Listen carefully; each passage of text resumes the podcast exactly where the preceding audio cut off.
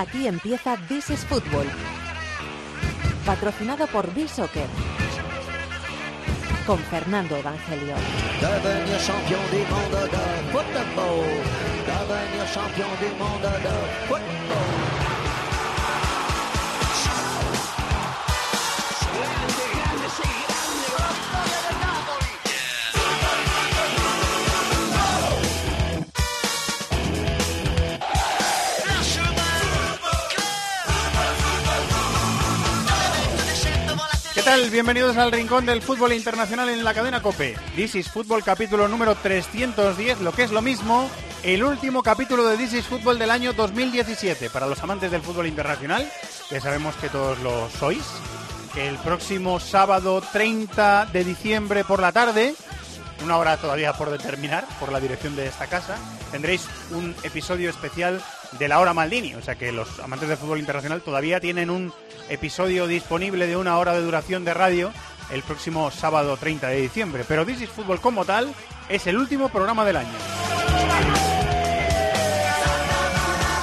Lo vamos a empezar con nuestra lista inteligente de B-Soccer, va de la liga alemana, felicitando al Real Madrid por eh, proclamarse campeón del mundo en Abu Dhabi, con un exfutbolista del Real Madrid y comentarista de esta casa, hablando de los goles de Italia, que se marcan muchos, de la Premier, de cosas de Alemania, hay que hacer balance de la primera vuelta, un buen partido en Francia, cerramos el año en Sudamérica con Ariel Judas, vemos cómo se ha roto una racha en el fútbol escocés, ya está preparado por aquí eh, David de la Peña, hola David, muy buenas. Muy buenas, Fer.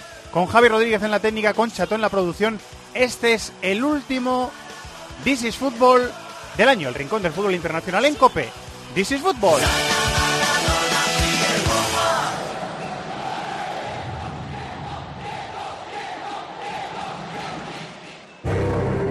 Que es tiempo de juego. Partidazo a la vista, algo más. Si eres futbolero, seguro que te apasionan partidos. Son cambios que no afectan para nada lo que es el esqueleto del equipo y el estilo Tiempo de juego es vibración, es sufrimiento, es diversión. Tiempo de juego es el mejor deporte con Paco González, Manolo Lama, Pepe Domingo Castaño y Maldini. La lista inteligente de This is Football. Con B-Soccer.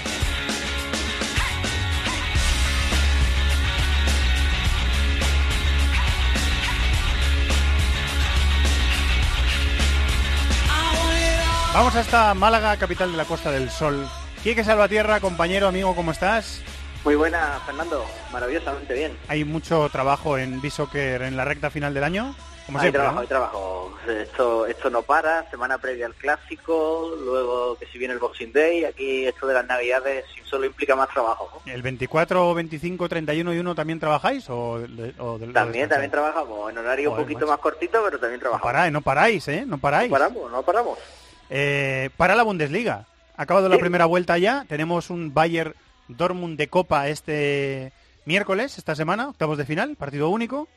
Pero la liga no para, o sea, no, eh, para, mejor dicho, hasta mediados de enero, es decir, un poquito menos de un mes eh, de parón. Y hemos decidido hacer un poquito de balance en el programa y también en la lista inteligente, ¿verdad que sí, Quique? Sí, claro que sí, aprovechando este final de la primera vuelta y que ahora vamos a estarlo, como, como has dicho, casi un mes sin ver eh, partidos de la Bundesliga, pues vamos a ver cómo están las cosas por allí y hemos decidido sacar una listita pues con los 10 mejores jugadores de esta primera vuelta en función de su rendimiento. por su rendimiento, como siempre hacemos en esta lista inteligente de B-Soccer.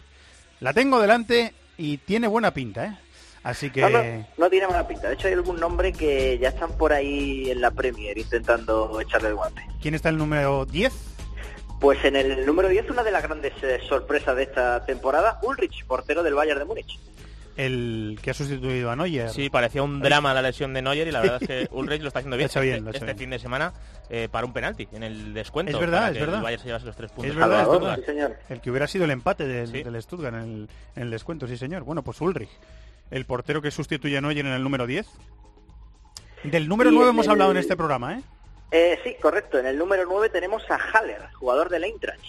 Ese chico que estaba en el Utrecht, eh, francés, internacional sub-21 con Francia, un delantero que ya hemos comentado que nos gusta Sí. bastante Canterano del Auxerre está haciendo una buena temporada. y que ha aparecido en más listas inteligentes. Sí, sí. O sea Sí, que señor, sí, señor. Eso es que debe andar funcionando bastante. hay que seguirle la pista ¿eh? a Sebastián Haller, delantero del Eintracht de Frankfurt, que tiene 23 años, ha jugado 19 partidos con la sub-21 francesa. Yo creo que con el tiempo dará el salto a la, a la absoluta. No es un puesto fácil, ni es un puesto muy asequible, pero yo estoy convencido de que este chico, que mide metro noventa y que tiene buena técnica individual, yo creo que va a llegar a la absoluta. Así que Sebastián Haller, número 9. En el número 8, ¿quién está? Pues en el 8 está un clásico como Aubameyang, del Borussia Dortmund. que acaba de renovar con el Sí. Dortmund hasta 2021. Imagino para que si sale el precio sea un Sí, de hecho, más caro. desde el club se ha pinta. dicho, bueno, algún día saldrá, o sea, tampoco ha sido una... Algún día saldrá. Sí, sí, o sea, ya va dejando ha sido- caer, Ha sido Rafa. tremendo, sí, sí. Bueno, Bueno, más pues- con los problemas que ha tenido, es verdad que ha cambiado el entrenador, pero este año ha habido problemas con Aubameyang Y el anterior también, ¿eh? También, sí, sí. Y el anterior, la, anterior- la pasada anterior, la pasada temporada, joder, estoy yo espeso hoy.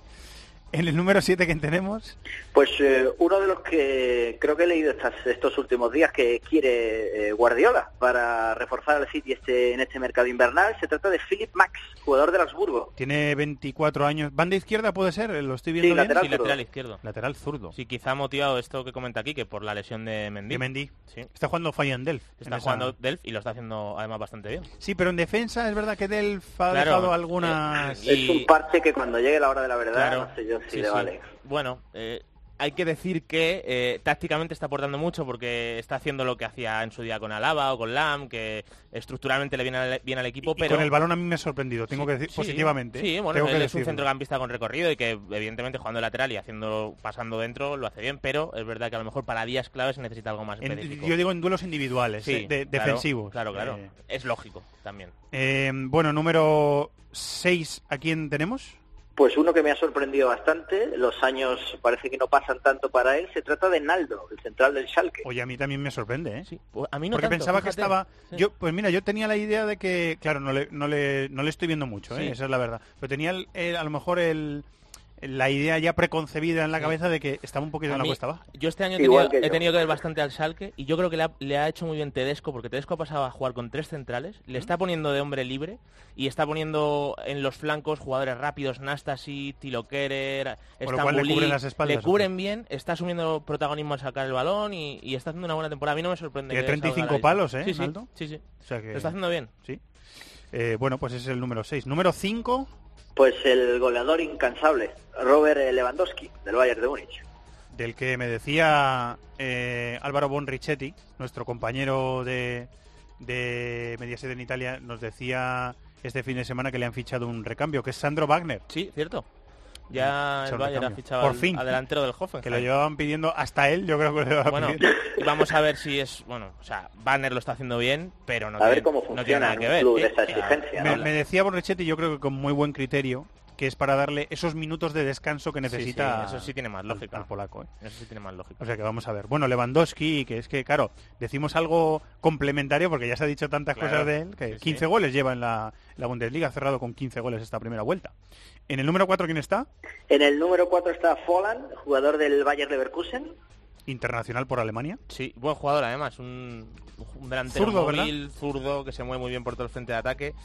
Me ha gustado mucho, eh, desde que está jugando Lucas Alario, eh, Sí. los dos en punta yo creo que se compenetran muy bien y, y de hecho está creciendo el Leverkusen. Alario gana el juego directo, sí, ¿verdad? gana juego directo. Y deja que él vaya al espacio. Sí, lo que pasa es que el Alario también es un jugador que, que fuera del área, sin Muy ser móvil, muy ¿no?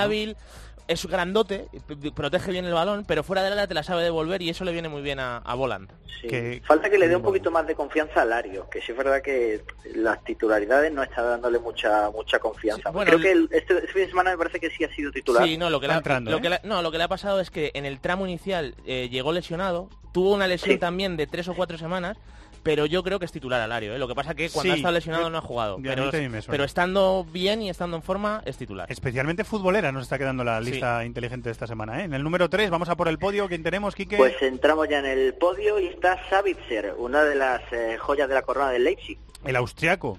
Sí, que está lesionado ahora también, igual que Sí. Forsberg. Al menos los tuvo en entre semanas. Este ¿Los tiene a los dos lesionados al mismo tiempo? Eh, El otro día contra el Wolfsburgo, el, el otro día contra el Wolfsburgo no jugaron ninguno de los dos por lesión, seguro. Qué mala suerte que estén los dos lesionados. sí, jugaron Bruma y Kevin Campbell. El día del Wolfsburgo, este fin de semana no he visto el partido.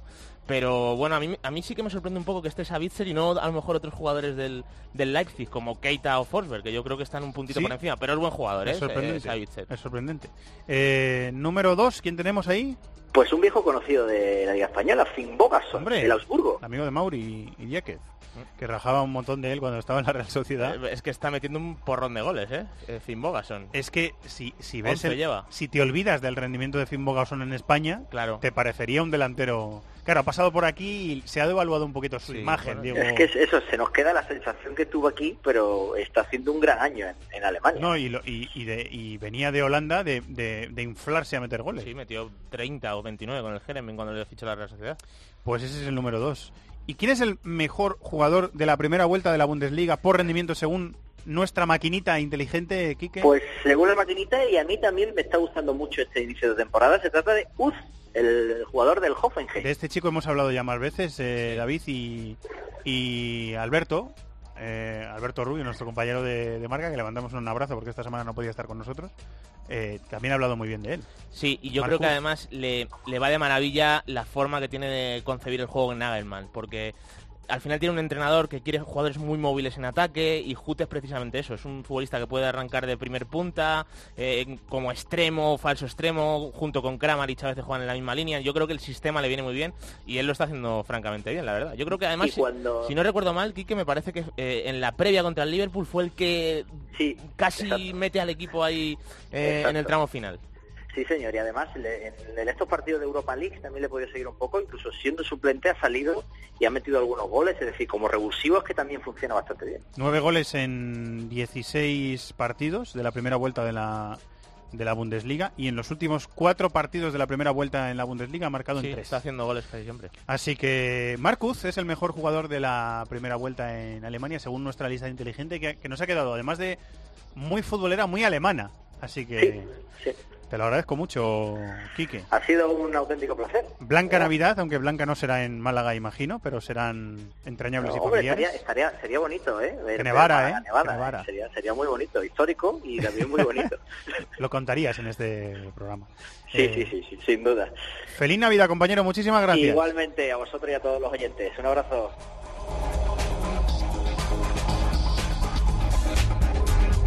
Nos vamos a felicitar al Real Madrid, que es campeón del mundo.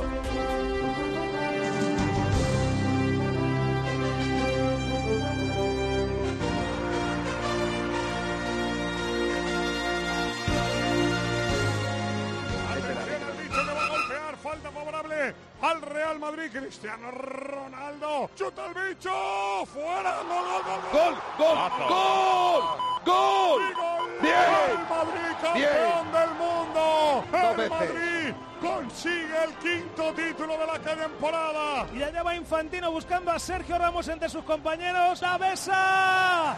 Y ahí está el Cabero levantando esa copa que corona al Real Madrid como campeón de clubes del mundo.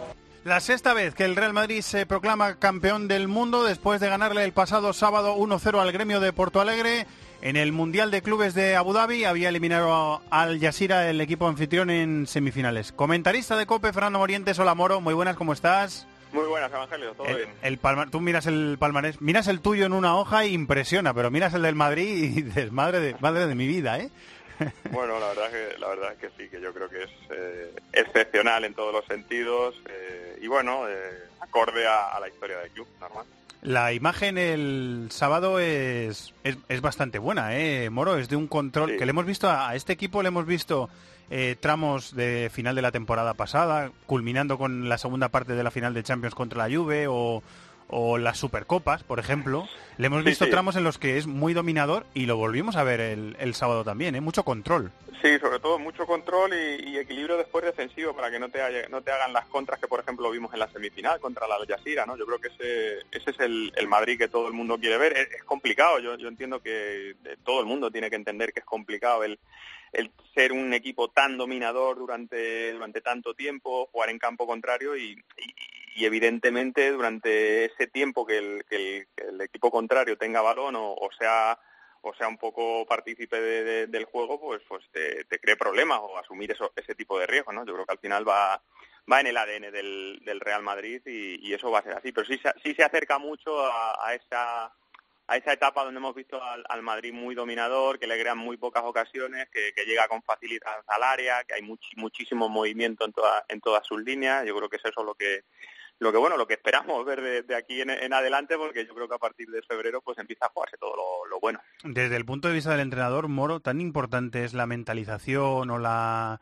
eh, la motivación que provocan unos rivales o unas citas y otras, que, la diferencia sea, es posible que sea tan grande entre el funcionamiento del equipo un día y cuatro días después. ¿Puede ser tan grande la diferencia? Parece, parece que no, pero es así, ¿no? Yo creo que, que yo creo que a, todo el mundo en, su propio trabajo tiene, tiene momentos eh, que, que le entusiasman más, más por lo, por lo que sea que, que otro. En el, en el caso del futbolista es así, unos equipos, como tú has dicho, pues te ponen más, eh, te, dan eh, una energía diferente y otros equipos, bueno, pues ya lo vimos el día de la Yasira, ¿no? Como que, bueno, eh, sabemos que somos mejores, lo hemos demostrado, el, rival que tenemos enfrente eh, sobre el papel eh, no nos va a incomodar excesivamente, bueno, pues ya, llegará el momento que, ganaremos. Y, bueno, a veces esa, esa tranquilidad con las que asumen los partidos se convierten en, problemas, ¿no? Y, así lo hemos visto ya no solo en ese partido, sino en muchos. Sobre todo en la transición defensiva, ¿no? Llamó mucho la atención que fuera tan fácil para, para Yasira contraatacar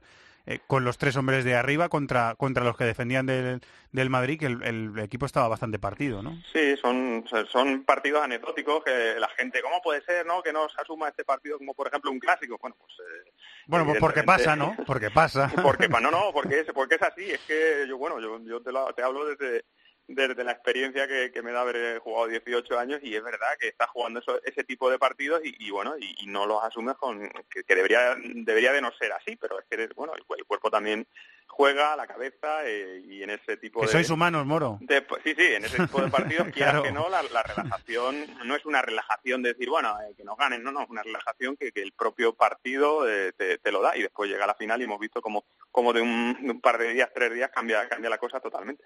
Eh ¿Qué, sensación de poderío da el centro del campo del Madrid cuando se juntan, cuando se juntan y cuando están bien? Modric, Cross, Isco en ese vértice, qué, sensación de, poderío, ¿eh? Sí, y ya, y ya no solo eso, sino también las alternativas que tienes en el, en el banquillo. Pero, pero es verdad que, que tener a Modric eh, entonado, tener a Cross, tener a, a Casemiro, o sea, son características eh, para jugar juntos eh, y, tienen mucho poder en el, en el fútbol ofensivo, eh, mucho equilibrio con Casemiro también y, cuando los de arriba también echan una mano son jugadores que, que, se entienden bien, que, le hacen, joder, cuando el otro día yo lo decía en, en, la radio, que al final cuando el, cuando el, el centro del campo del Real Madrid está bien, es capaz de apretar, de robar balones, hablamos muy poco de los defensas, pero es por eso, ¿no? Porque, porque están muy entonados y, yo creo que, bueno, ofensivamente todos sabemos las características y las cualidades y la calidad que tiene cada uno de los jugadores del centro del campo, pero es que defensivamente cuando están bien ordenados y, son serios en ese, en ese trabajo, eh, los defensas del Madrid tienen que agradecerle una barbaridad. Da la sensación de que Cristiano eh, ha vuelto a coger ese, ese ritmito que dice, que dice Paco de, bueno, ya ha metido un gol, ya ha metido otro gol y parece que ya se va eh, corrigiendo un poquito esa anomalía, que, Cristiano no haga goles en la liga, es una anomalía, ¿no? Sí, porque mantener ese, ese nivel durante tantos partidos durante una temporada es, es muy complicado. Siempre hay algún, algún bache, algún algunos partidos en los que no, no se está del todo bien. Y, el problema de Cristiano es que nos tiene tan bien acostumbrados a, hacer goles casi todos los partidos que cuando está dos o tres partidos sin marcar eh, todo el mundo se alarma ¿no? y saltan, saltan las alarmas rápidamente. Pero lo, lo, lo anormal es, precisamente eso. Él lo que hace normalmente es hacer goles, hacer buenos partidos, dar títulos, dar puntos y claro, cuando, cuando eso no sucede, pues todo el mundo se alerta, ¿no? Pero yo creo que, que, si algo ha demostrado Cristiano Ronaldo desde que está en el Real Madrid es fiabilidad, ¿no? Y, un tío tan fiable, pues eh, es, un, es una bendición para un equipo como, como el Real Madrid, porque al final es, se traduce en lo que, lo que hemos hablado, ¿no? Puntos, títulos y alegrías para, para la gente, ¿no? ¿Qué me dices de, de? ¿Cómo lo ves desde tu posición? Esa esa lesión que parece muchas veces más mental que, física. ¿Cómo, ves su, su, situación en el, en el equipo? yo, yo, imagino que a, nivel personal tiene que estar, eh, eh, tiene que darle vueltas a la cabeza, ¿no? Las lesiones son, yo creo que son el, el peor momento de, los profesionales, te hacen dudar, te hacen creer menos en ti, te hacen pensar que, en cualquier arrancada vas a volver a lesionarte. O sea, esa, esas lesiones que, ha tenido yo creo que, le perjudican mentalmente, pero también creo, y lo he dicho en alguna ocasión, que no hay mal que por bien no venga, que todo, todo lo que se estaba hablando de Bale eh, negativamente, pues está este periodo de, de, tranquilidad, digamos, de haber trabajado, de haber recuperado, vamos a ver si, si es capaz de enganchar 8, 10, 12 partidos seguidos y que, y que coja esa confianza otra vez, pues en estos primeros partidos, eh, tanto en Copa del Rey como, como ahora en el Mundialito, hemos visto un Bale protagonista, un, un Bale que, que se le ve que es algo diferencial en el ataque del Real Madrid, que, que, son características que no todos los jugadores tienen, ¿no? Ese desborde cuando hay espacios, ese uno contra uno, ese, ese disparo potente con, con la izquierda yo creo que tiene cualidades y características para, para ser un, jugador muy, muy, muy diferencial en el ataque del Real Madrid. Pero claro, eh, el aspecto anímico juega mucho en este deporte, en, cualquier deporte, me imagino, y en cualquier ámbito de la vida.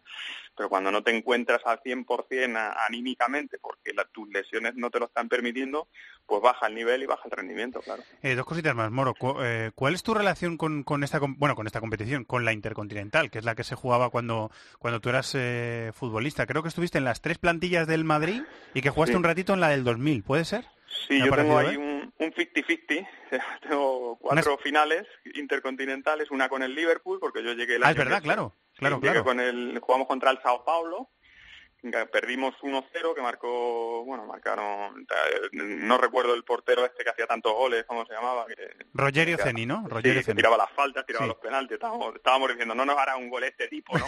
No, nos lo hizo él, pero, pero perdimos, perdimos la final, después gané la del Vasco da Gama, la famosa cola de vaca de, de Raúl, perdí la de Boca Juniors eh, con los goles de Palermo. Que jugaste un ratito, ¿no? Me ha parecido, ¿eh? sí, sí, sí, exactamente. Y después eh, en la otra que ganamos, que no recuerdo el, el, finalista, eh, 2002. puede ser.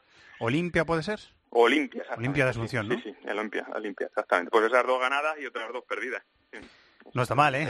No, no, no, no, para nada. no está mal, no está mal. ¿Te, da la sensación, Moro, de que el formato, por lo que tú jugaste, por lo que tú viviste, eh, el formato se está demasiado devaluado? Que, que, te da la sensación de que la FIFA va a hacer un cambio, porque cada vez, eh, de las últimas 11 ediciones del Mundial de Clubes, el ganador es europeo en 10 de ellas. O sea, hay una superioridad quizá excesiva, ¿no? Sí, bueno, lo que pasa es que el, mejor fútbol es verdad que está en, Europa, ¿no? Entonces lo, más normal, lo más normal es que es que lo gane el, equipo europeo con la salvedad de que los equipos argentinos y, brasileños suelen poner en, en peligro o en problemas a, estos equipos europeos, ¿no? Pero ah, yo soy un enamorado de la, de la antigua intercontinental, ¿no? De, un partido, el campeón de Europa contra el campeón de América. Ese, ese es el que dilucida el, el campeón del mundo y bueno, también entiendo que la FIFA pues eh, eh, quiera meter también otro otro tipo de, equipos que, también se han ganado su derecho a, estar en esa en esa en ese mundialito de clubes digamos pero pierde un poco mm, el encanto. Yo creo que pierde un poquito el encanto y por el camino te puedes te puede puede pasar lo que pasó el día de, del Al Jazeera que te puedes te puedes cargar al campeón de Europa en, por un partido malo no yo creo que mm, me gusta más el la antigua la antigua Copa Copa Intercontinental, digamos, a un partido campeón de Europa contra, contra si, si, hacen eso de 24 equipos cada cuatro años, con muchos, ¿eso te gustaría o no o no te no, no, no, no me seduce. Yo soy un poco, un poco antiguo en este, en este sentido. Es verdad que después eh, hay cosas que no ves a, a, día de hoy y después la, las ves que van tomando forma y dices, bueno, pues este, eh, esto, va, esto me parece bien, ¿no? Pero creo que hay que ver funcionar la, las cosas y claro, para ver funcionar las cosas también hay que hacer probaturas y, yo creo que en eso está la FIFA. Siempre es un placer escucharte, Moro, una vez más. Muchísimas gracias. Igualmente, Evangelio, un abrazo. Gracias, un abrazo. Eh, Fernando Morientes, comentarista de esta casa, eh, comentando lo que teníamos que comentar, que este es un programa de fútbol internacional, competiciones internacionales, el Real Madrid se ha proclamado campeón del mundo en una competición internacional y así hemos abierto esta semana análises fútbol. Luca e Carol me iluminam e aquecem como raios de sol. Enriquecem minha vida, inspiram meu futebol. Por vocês eu marco gol e creio que sou. Ganha percussões, Chacal Ingressinar agora. Kega, dose a porteira, Kega. Rete, rete, rete, rete. É Wonderful from Kaka. Absolutely magical. Of the FIFA Vote Player 2007 is Kaká.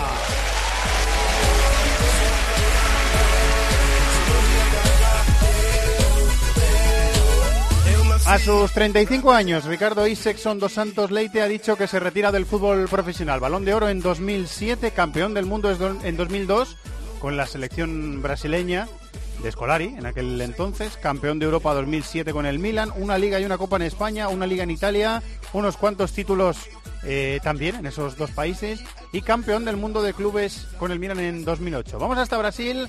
Mauro Betín es un compañero periodista que tenerle en este programa, que lo hemos hecho alguna vez, es un auténtico lujo y por eso se lo agradezco mucho.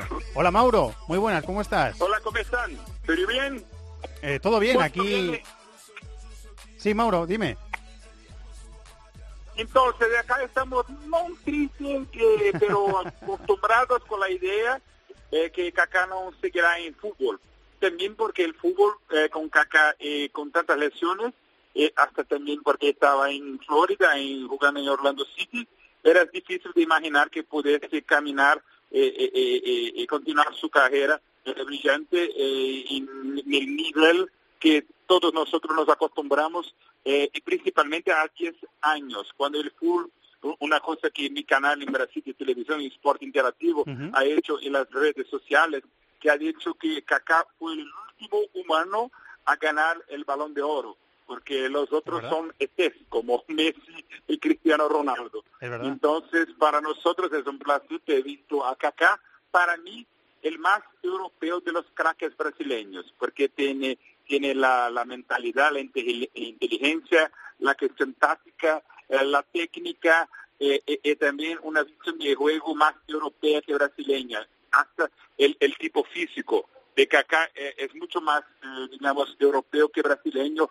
que, el, el equipo es más eh, que estamos acostumbrados, que el estereotipo más típico del carácter sudamericano y brasileño.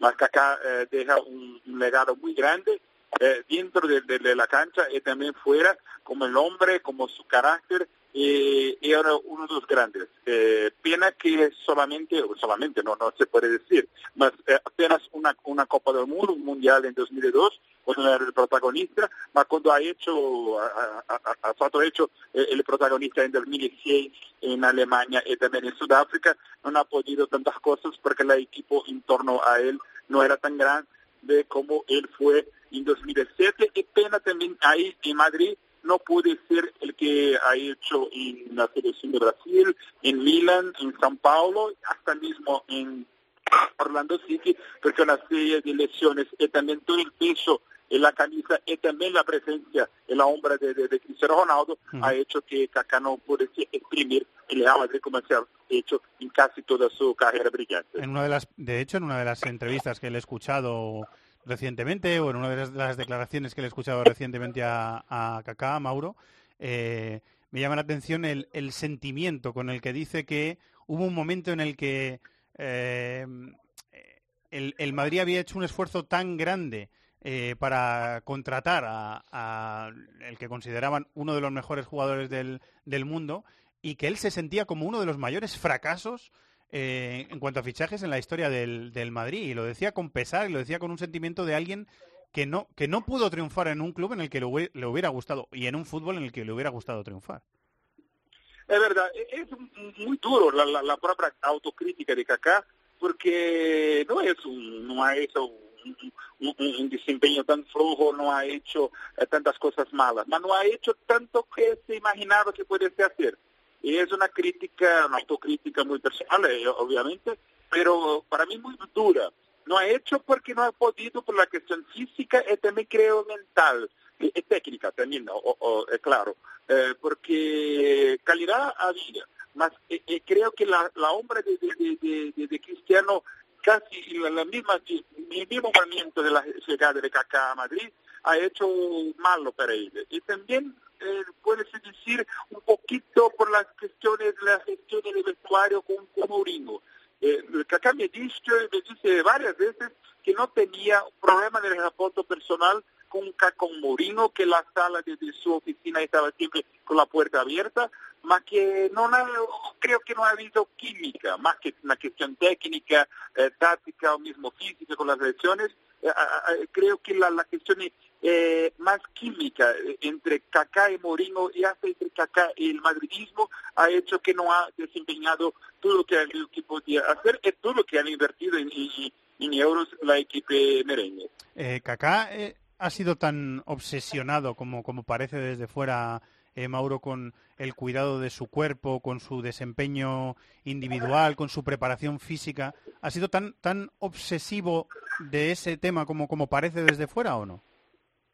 Sí, es verdad, porque pensemos un otro tipo, un crack, un genio, el genio de la grande como he dicho, eh, Johan Cruyff respecto de otro brasileño espectacular, tetracampeón en 94 como Romario. Romario eh, no se cuidaba. Romario, como él mismo decía, no era un, gran jugador, era un artillero, eh, no era un crack. A ellos no quería jugar bien, quería hacer goles. Y Romario los hacía. Pero Romario era un tipo completamente diferente, eh, casi como, como un extraterrestre o un genio de la grande área. Es diferente. Romario hacía varias bromas de que no, no, no, no, no, no gosta de entrenar, a mí me gusta solamente hacer goles, no jugar fútbol eh, Kaká completamente diferente. Si Kaká no tenía este carácter, eh, esta condición atlética, esta condición técnica, esta inteligencia táctica, eh, él sería ainda un, buen jugador porque tiene toda esa cuestión física, esta inteligencia que lo ayuda. Mas él siempre tentó, eh, el, hasta por el, por el, tipo de juego, de la arrancada, del torque dirección a la área, un, tipo siempre muy objetivo, eh, siempre pisando al gol, no a la, a la firula, como dice en Brasil, a la, a, la gambeta desnecesaria, eh, siempre fue muy objetivo, por eso también lo digo que es un tipo más europeo que brasileño. Eh, entonces, para Kaká es un tema muy complejo, muy complicado, y para él muy importante la cuestión física. Y como físicamente ya no rendía hasta en una liga más con un nivel más bajo como la, americana, él, tomó esta decisión que es una decisión para todo tipo, para todo jugador, muy difícil, pero creo que la tomó en el momento propicio. Eh, ha sido, también en su carácter, ha sido muy poco futbolista Kaká, ¿no? Porque es un tipo que desde fuera parece o ha parecido eh, muy tímido, reservado, muy poco dado a la, a la exposición eh, pública, muy religioso, muy devoto. Eh, le ha tocado tener un carácter, yo creo que muy poco de futbolista, generalizando un poco también. Tampoco quiero, tampoco quiero generalizar, pero a, es, a mí me ha dado esa impresión, vamos. Sí, es verdad. Es una impresión que también es la verdad porque es un tipo muy familiar, es un tipo muy religioso, eh, no es el bad boy, como decíamos, de, de, Romario, que se puede decir Ronaldo, Ronaldinho Gaúcho, hasta Neymar, eh, eh, eh, Kaká es un tipo más o menos, la, la, impresión, la imagen en que de Kaká, que se queda de Kaká, eh, dentro y fuera de la cancha es la misma. Y él tiene esta cuestión religiosa muy fuerte eh, de familia, y lo conocen sus padres, eh, son así, la educación que ha hecho a, sus hijos es la misma, entonces es un tipo muy bueno y es un tipo que se puede decir que, que se tiene, en fútbol, como en la vida, se puede tener el bad boy, como Romario, o se puede tener también el buen chico, la buena imagen, aquello que se quiera, eh, eh, que, que pertenece a, su familia y hasta que, juegue muy bien al fútbol, que es el tipo de caca.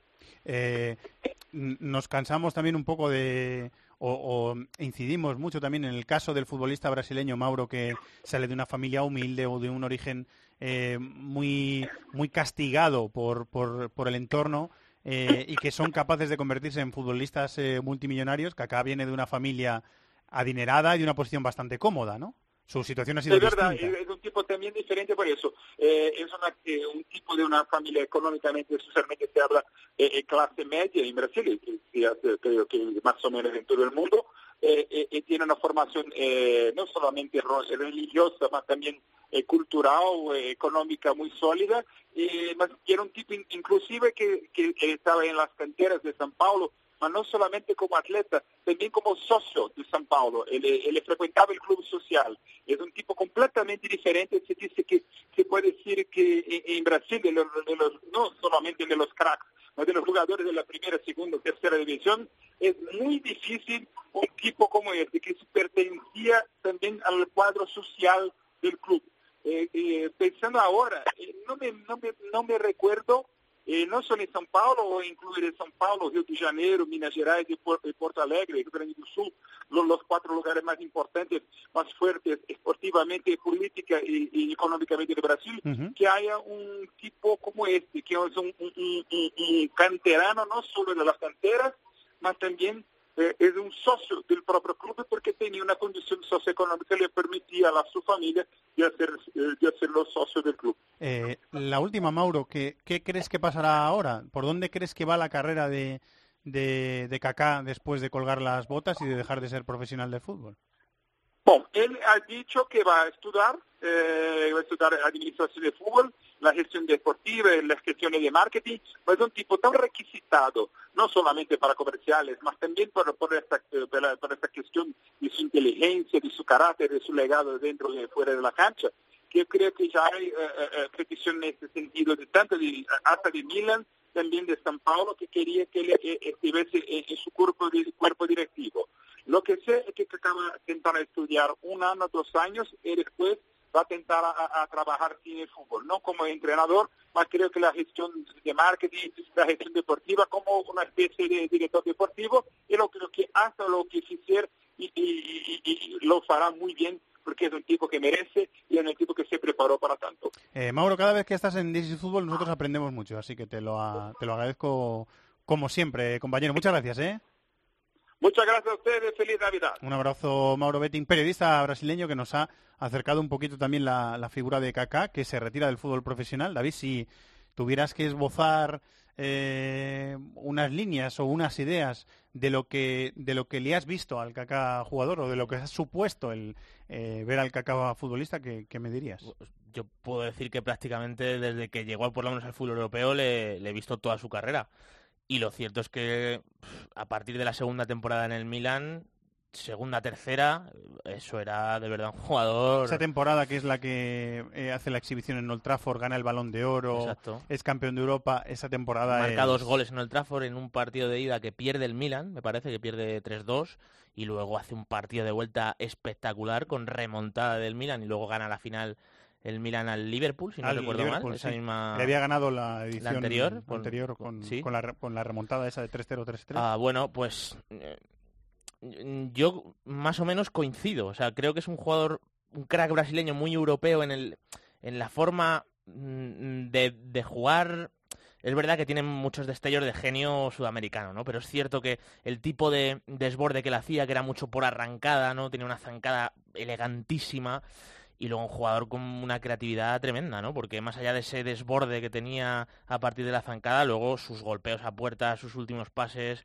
Bueno, eh, sí, lo cierto es que era un, era un media punta muy europeo en lo físico, grandote y como una zancada, pero con un pie de, su, de brasileño, realmente de brasileño.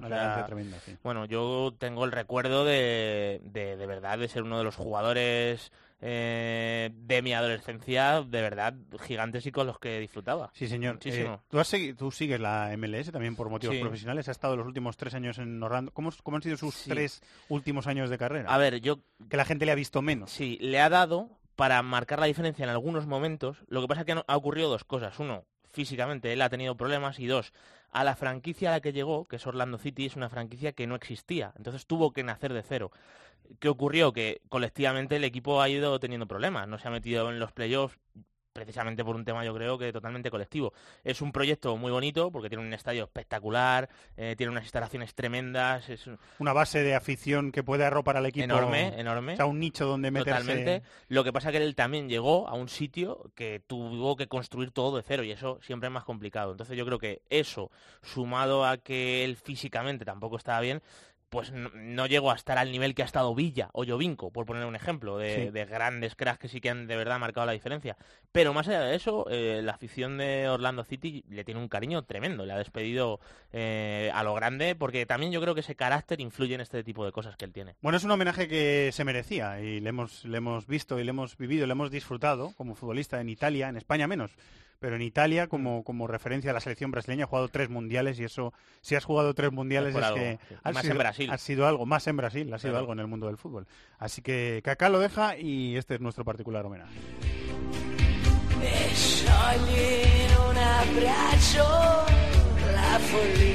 This is Fútbol, Cadena Cope. Puede presumir de ser la liga más abierta de Europa a estas alturas del campeonato. Ya casi cambia de líder cada jornada y hay cuatro equipos que aún pueden considerarse candidatos al título, cosa que en otros grandes campeonatos no ocurre. El Nápoles recuperó el liderato tras ganar 1-3 al Torino y gracias a la primera derrota del Inter, que cayó en casa 1-3 a manos del Udinese. Entre medias del Nápoles y el Inter, a un punto del nuevo líder, está la Juve, que ganó 0-3 al Bolonia, de nuevo empezando con Dybala en el banquillo. La Roma ganó 1-0 al Cagliari y aún conserva opciones de meterse en el jaleo. El Milán sigue metido en su crisis particular y con una presión tremenda sobre Donnarumma. Perdió 3-0 en el campo del Elas Verona, dando más dolores de cabeza a su entrenador Gatuso. La jornada también nos regaló uno de los partidos más entretenidos del campeonato, el 3-3 entre Atalanta y Lazio, que impidió despegarse del televisor el domingo por la noche. La Sandoria, poco acostumbrada a perder puntos en casa, perdió 0-1 con el Sassuolo. Además, ganaron el Crotone y la Spal, y el Fiore Genoa terminó 0-0. Y quizá influenciada por ese anuncio de Kaká, que ha sido un personaje muy importante en el fútbol italiano en los últimos años y que ha anunciado este fin de semana, como decíamos antes, su retirada del fútbol profesional, pues la liga italiana lo ha celebrado con 26 goles, que está bastante bien. Es una jornada muy muy agitada, muy divertida, muy entretenida, por lo menos a mí me lo ha, me lo ha parecido, David. Me ha, Sí. me ha quedado ese pozo general, ¿eh? Sí. La jornada. Yo creo que esto pasa muchas veces en Italia. Lo que pasa que Sí, es verdad. eh, ya se van sumando ¿eh? más adeptos. ¿eh? Sí, Siempre sí. se ha criticado mucho. El otro día me, me lo decía un oyente en Twitter este fin de semana que, mira, justo el- cuando le estamos dando más bolas se ha encallado un poquito, pero esta, este fin de semana a mí me ha, me ha parecido bastante entretenida Sí. la, la jornada. Bueno, al final hay muchos equipos que tienen buenos atacantes. eh, hay muchos entrenadores que, que buscan también ese perfil de jugador en sus alineaciones y, ocurren este tipo de cosas, yo creo, ¿no? Es verdad que si me dijeras un partido para que hubiera tan- tantos goles, un Atalanta-Lazio, quizás no sería el que yo hubiese apostado, porque ni- es verdad, porque al final el fútbol es así, ¿no? Pero ni, ni Gasperini ni Simón Inzaghi son precisamente ese perfil, pero al final sí que hay buenos jugadores. Entonces, claro, al haber buenos jugadores, estas cosas pueden pasar. Te diré, David, que es de los partidos más divertidos o más entretenidos o que más me han entretenido a mí en los últimos tiempos. Fue- y vemos unos cuantos partidos sí, todos los fines de semana, ¿eh? Tuvo muchísimas alternativas y bueno, eh, faltaba inmóvil por sanción, o sea que también es verdad. Eh, llamó la atención. Jugó Felipe Caicedo de delantero centro. Sí, por delante de Luis Alberto, que brilló- marcó un gol. Y marcó, bueno, Luis Alberto es que está haciendo una temporada espectacular. Y muy bien Milinkovic Savic, Milinkovic Savic, que está también haciendo una muy buena temporada. Que ayer recordé, por cierto, que nació en que lo sabía, pero no lo recordaba, que nació en Lleida. Sí. O sea, es, es de nacimiento español Sí. y tiene pasaporte español, por lo tanto. Sí, sí, correcto. Y no quiero equivocarme, pero no sé si tiene si sus padres jugaron al fútbol, su padre o algo así. no sí, lo porque sé, el hermano mucho. nació en Orense, me parece. Me suena muchísimo de hermano que- leído, pero lo siento porque no lo sé con certeza. El hermano que mm, creo recordar, lo- estoy tirando de memoria, creo recordar que es portero, portero? y que y nació en Ourense. sí, sí. O sea que Es portero los dos nacidos en España. Sí. Y me contaba eh, Bonrichetti también ayer, que le pregunté, que no tiene cláusula de rescisión, ¿eh?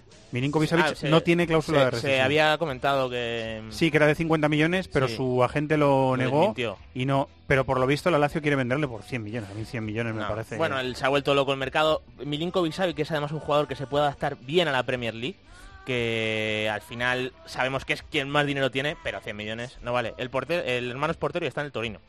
El hermano portero no, está en el no Torino, juega, correcto, correcto, pero correcto. porque está Sirigu.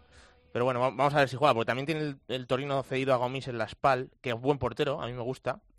Y vamos a ver si al final acaba teniendo minutos o no. A. Sergei Milinkovic Savic le veremos en el Mundial con Serbia. Sí. Está jugando Sí, sí, sí. Está Pues jugando con además Serbia. es uno de los jugadores Es importantes. uno de los jugadores Sí, sí, sí, importantes. sí. Y además con ese con esa posibilidad con los tres centrales de poner un centro del campo con tres interiores, el juego de interior, tiene mucho vuelo. Sí, sí. O sea incluso que- hay veces que ha jugado en, en el mismo escalón que Tadic, un poquito más arriba, porque es, y en la Lacha a veces también lo hace. Aunque normalmente medio juega a la altura- ¿no? Por delante de- Normalmente juega a la altura de Parolo con Lucas Leiva por detrás, pero hay veces que sube un lo poquito y juega con Luis. Alberto. Tiene esa versatilidad. Muy bien, pues a este chico que es muy recomendable, Sí. es una de las cosas más recomendables de la liga De- italiana. sí, sí, sí. Lo veremos en el Mundial. Me decías que Hamsik ha batido un récord, Sí, que bueno, me acabo de enterar. Ha no lo igualado, sabía. ha lo- igualado, lo ha igualado, y no es poca cosa, ha igualado el récord de Maradona, de máximo goleador de la historia del Napoli. palabras mayores. Es verdad que estuve, tampoco recuerdo el dato de memoria, pero casi en el más o menos en el doble de partidos eh, lo ha conseguido Hansik.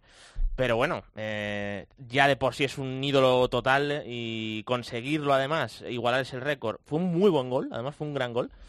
Y además consigues el récord el día que te pones líder, que no está mal, porque pinchó el Inter, la verdad es que contra todo pronóstico contra Udinese en casa, y se aprovechó el Nápoles y, y se ha metido en la primera posición con ese récord de, de Hamsik. 115 goles en 11 temporadas, mientras que eh, Maradona lo consiguió en 7 temporadas. Sí, fue- eran 200 y pico partidos de Maradona y 400 y pico de, de Hamsik. Sí, que- Sí, sí. lo miré el otro día, el sábado, cuando se sucedió. Que casi el doble, sí.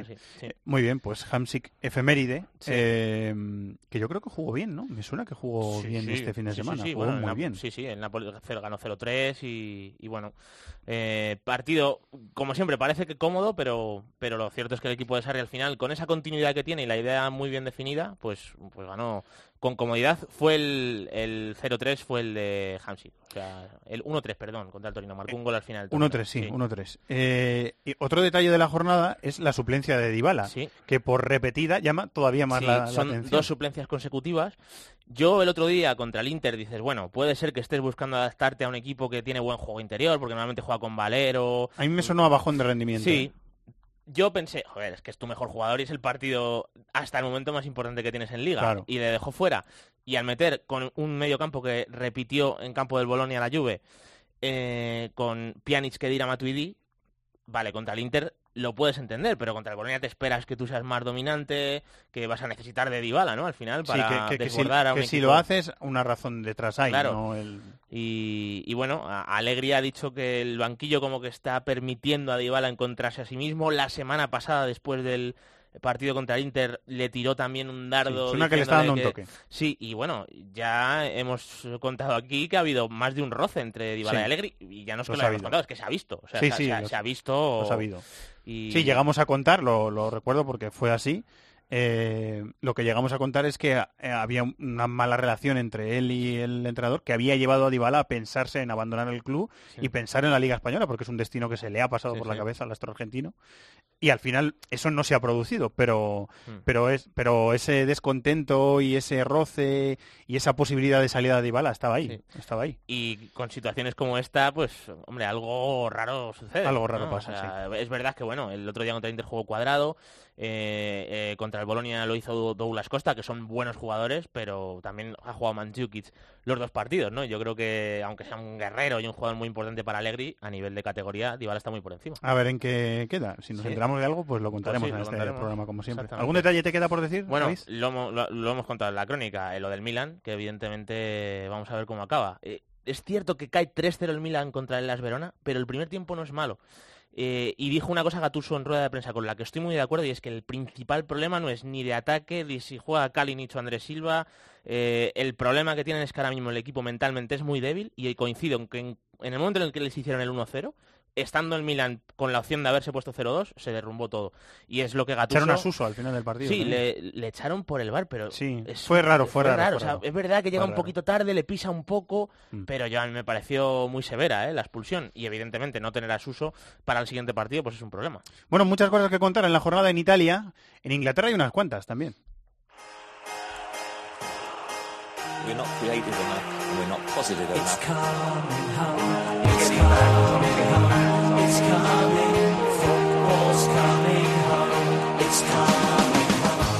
No solo no ha perdido, no solo da una sensación de dominio en los partidos difícil de contrarrestar, no solo se quita de en medio a los grandes rivales, como pasó en el 4-1 del Tottenham de este fin de semana.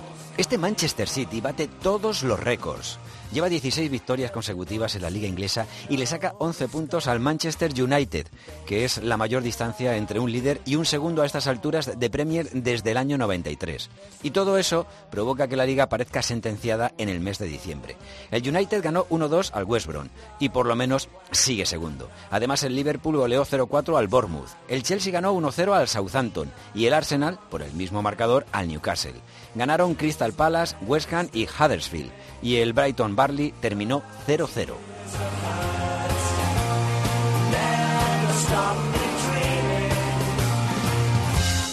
So many jokes, so many sneers. But all those old Vamos hasta Manchester. Dani Gil, compañero, muy buenas, ¿cómo estás? Hola, ¿qué tal, Fernando? Muy buenas. ¿Estás todos los fines de semana viéndote partidos? ¿Qué partidos te has visto este fin de semana? ¿Cuáles te han tocado? Sí, la verdad es que el sábado vimos el Manchester City Tottenham 1 y ayer eh, domingo el West Bromwich Albion 1, eh, Manchester United 2, que sufrió un poquito en el tramo final el equipo de Mourinho, pero bueno, al final eh, se llevó los tres puntos importantes para seguir en esa lucha, para decirlo de alguna forma. En el campo, ¿qué, qué sensación te dio la, la goleada del City sobre el Tottenham? Parece imparable el equipo de Guardiola, ¿eh? Bueno, en la previa del partido Pochettino dijo que el City hacía parecer peores a sus rivales y creo que es una buena definición para entender lo que ocurrió en el partido. Es decir, el Tottenham entró bien, tuvo 10 minutos atrevidos, con presión alta, incluso con alguna llegada interesante, pero poco más, porque a partir de ahí el equipo de Pep Guardiola se hizo con el balón, combinó el juego de posición habitual con transiciones rápidas, eh, volvió a marcar en un saque de esquina con gol de Gundogan, bastante buena actuación la del eh, futbolista alemán que sustituyó a David Silva por eh, problemas personales y hay otro nombre propio que creo que se tiene que comentar, que se tiene que hacer mención aparte, y es el de Ederson. No tanto por eh, su faceta bajo palos, donde junto a De Gea es el menos goleado, que es decir, muy buenos números, sino por lo mucho que está contribuyendo en la salida del balón del City. Hay un vídeo que circula por las redes, seguramente lo habréis visto, un minuto y medio más o menos, eh, con un resumen de lo que hizo ante el Tottenham y es eh, brutal. Lectura del juego, precisión con los pies, seguridad, una apuesta acertada de Pep Guardiola porque le permite tener superioridad y expone a los rivales, porque si presionan alto, un pase en profundidad les puede dejar prácticamente sentenciados. No trascendió el motivo, pero David Silva eh, se perdió el partido por motivos familiares, decían las comunicaciones del, del City, y los jugadores le, le dedicaron la, la, victoria. Tampoco se notó mucho su ausencia, ¿eh? porque el equipo funcionó bastante bien.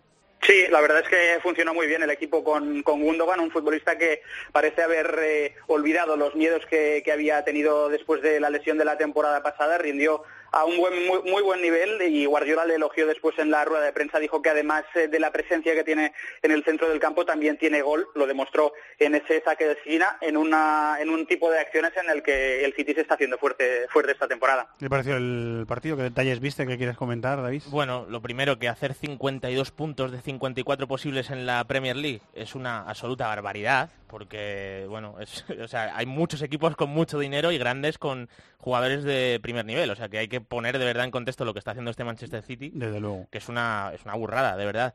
Y luego, bueno, el buen funcionamiento colectivo que tiene el equipo y cómo ha potenciado también Guardiola hombres individuales. Yo me voy a quedar, como hemos dicho muchas cosas, me voy a quedar con uno que me está encantando esta temporada, que es Leroy Sané. Yo cada vez le veo, o sea, de verdad te da la sensación cada vez que coge la pelota que, es, que, que te, te, va a desbordar a la, la, defensa rival y claro, eso para Guardiola es oro. O sea, siempre ha buscado extremos que fijen la posición, que desborden para meter la defensa atrás y luego ya buscar un pase atrás, finalización del propio extremo. Y es que Leroy Sané lo está haciendo increíble, está a un nivel altísimo. Sí, porque desborda, al final sí, sí. desborda Fíjate y provoca un desequilibrio. No marcó el otro día.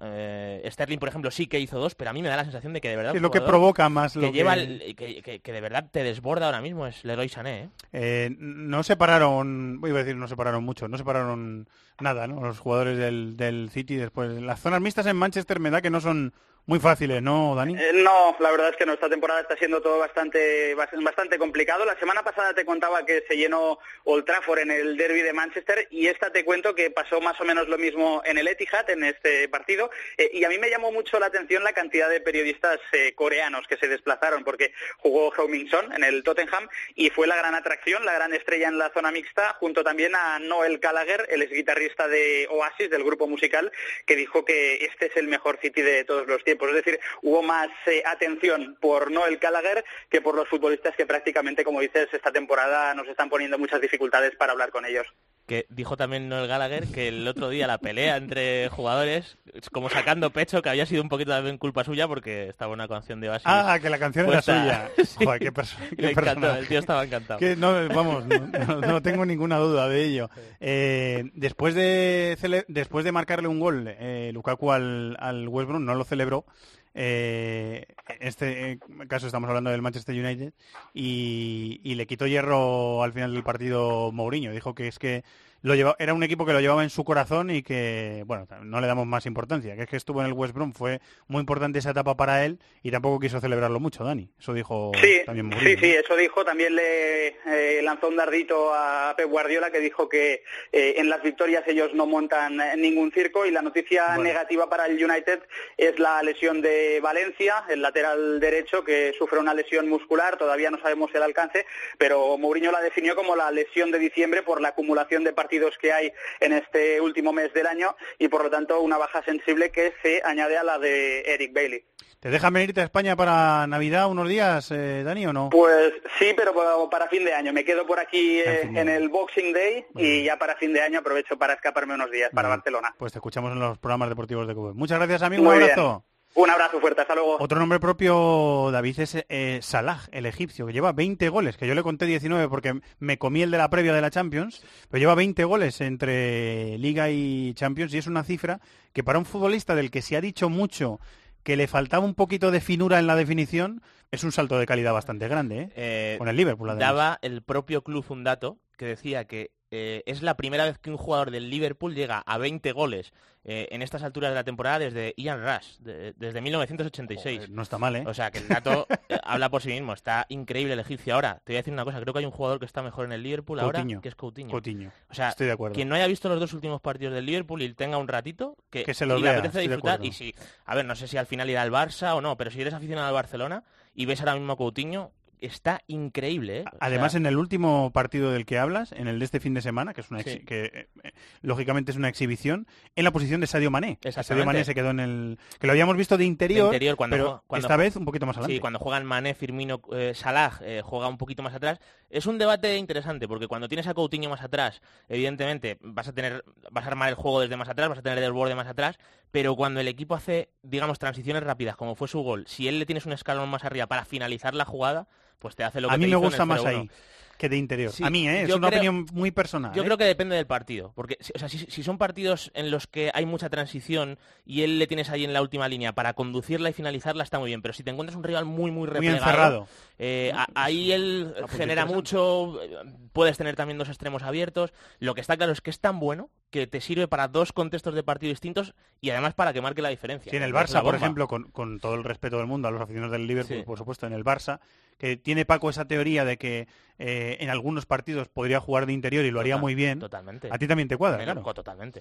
Muy bien, Sí, sí. pues... O sea, dependiendo del contexto, perfectamente. Pues le, le seguimos la pista a Coutinho. ¿eh? le seguimos la pista que está bien. Y tenemos Mundial este año. Sí, sí. Tenemos Mundial y, es- Coutinho es titular. Hombre, es que después de Neymar es quizá el, el jugador más resolutivo. Bueno, está Marcelo, es verdad que Brasil tiene muchos jugadorazos, pero es uno de los que está ahí Es para titular. resolver. Es titular en esa línea Sí. de tres con Coutinho, Gabriel Jesús y Neymar es titular. O Sí, es que- poca cosa, o sea, poca broma, perdón. sí, es poca broma, Sí, sí, sí, Muchas cosas en la Premier, ¿eh? Estamos comentando de todo. Ahora Alemania, terminó la primera vuelta, venga.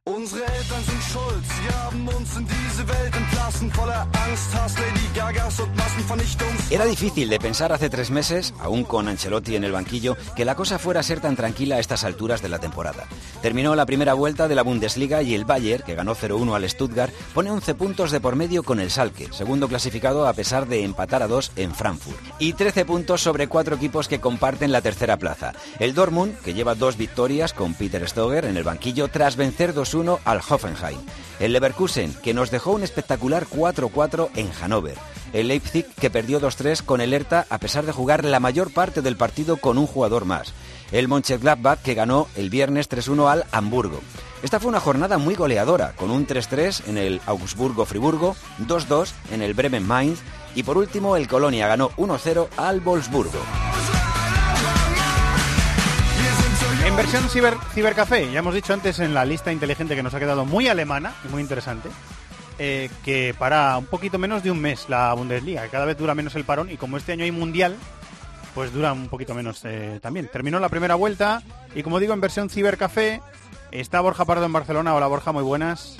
¿Qué tal? ¿Cómo estáis? Un placer. Está Carlos Mateos aquí en Madrid. Hola Charlie, muy buenas. Hola, ¿qué tal? Muy buenas, ¿cómo estáis? Y David de la Peña sigue aquí como un clavo, como todos los eh, programas y charlando mucho de fútbol, que es un lujo también para este programa. Bueno, terminó la primera vuelta y yo creo que sirve de ejemplo eh, cuando muchas veces queremos eh, argumentar o queremos debatir sobre que una temporada entera en cualquier liga, en cualquier sitio, da una cantidad de vueltas tremendas. Es que solo hay que fijarse. Por ejemplo, en el Bayern, el Bayern tenía Ancelotti al principio de la temporada, arrancó bien, después tuvo un bache, después la brecha en el vestuario, fuera Ancelotti, llega Henkes y la racha buena del Bayern. El Dortmund empieza como un tiro, con Peter Bosch, muy ilusionados, tal, no sé qué, llega la derrota del Madrid, se desploma el equipo completamente, echan a Peter Bosch, llega Stoger, dos victorias, o sea, las vueltas que da esto, David, es impresionante. Sí, ¿eh? sí, está claro.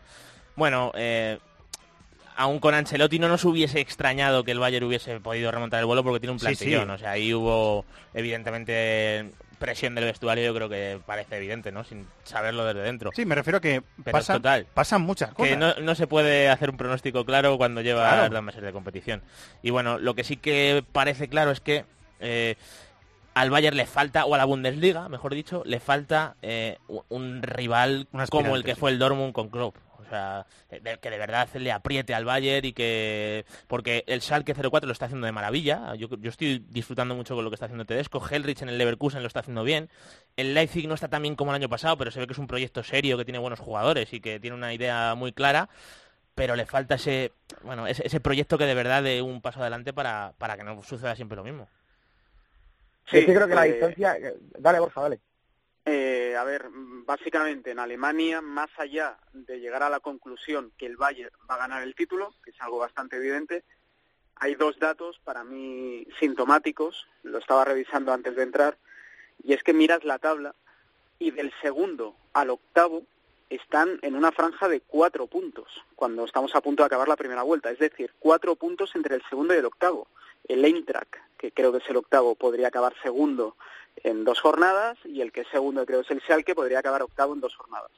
Mucha igualdad por arriba, repito, más allá de saber que el Bayern, por fondo de armario más que por juego, eh, va a ganar la Bundesliga. De hecho, lleva tres victorias, creo, las últimas por 1-0, lo cual habla que tiene una crisis de juego, pero que las individualidades al final eh, sacan los partidos adelante. Pero es que pillas la parte baja de la tabla y ahora mismo los tres eh, que están en puestos de descenso, re- recordemos que en Alemania bajan dos y el tercero juega promoción, son, ojo, el Hamburgo, campeón de Europa, el Colonia, que ha llegado a jugar una final de la Copa de la UEFA en el año 86, y el Werder Bremen, que es un equipo que ha ganado la Recopa.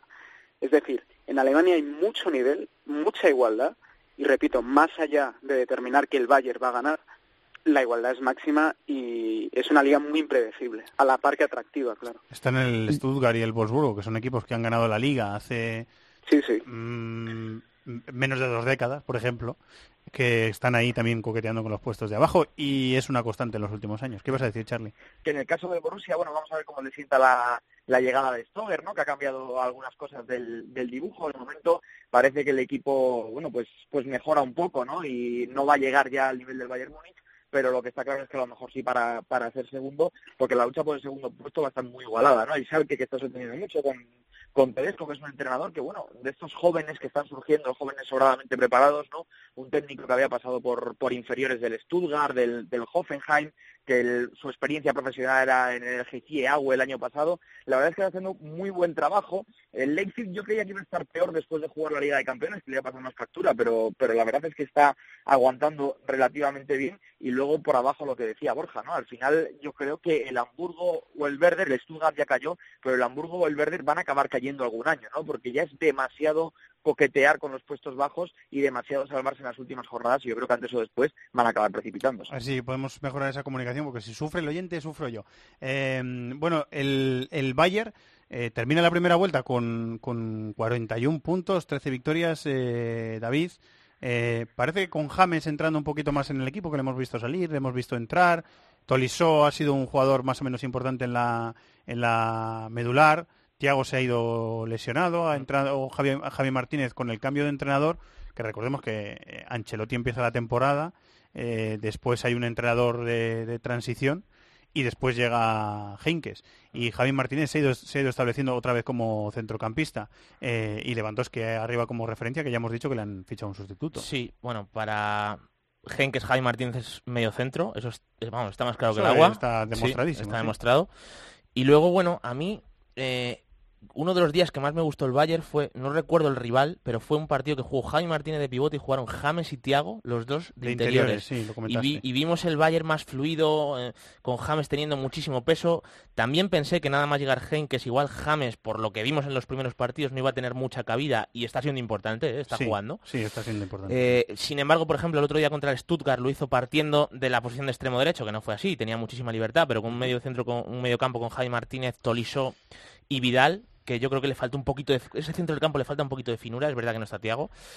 Pero bueno, eh, más allá de que James tenga más o menos protagonismo, al final si no está James igual entra Müller, eh, Robben y Riverino juegan si juegan James y Coman en las bandas, al final lo que dice Borja, el fondo de armario del Bayern es lo que te va a hacer marcar la diferencia y por eso están 11 puntos por encima, aún teniendo mucha inestabilidad en el banquillo.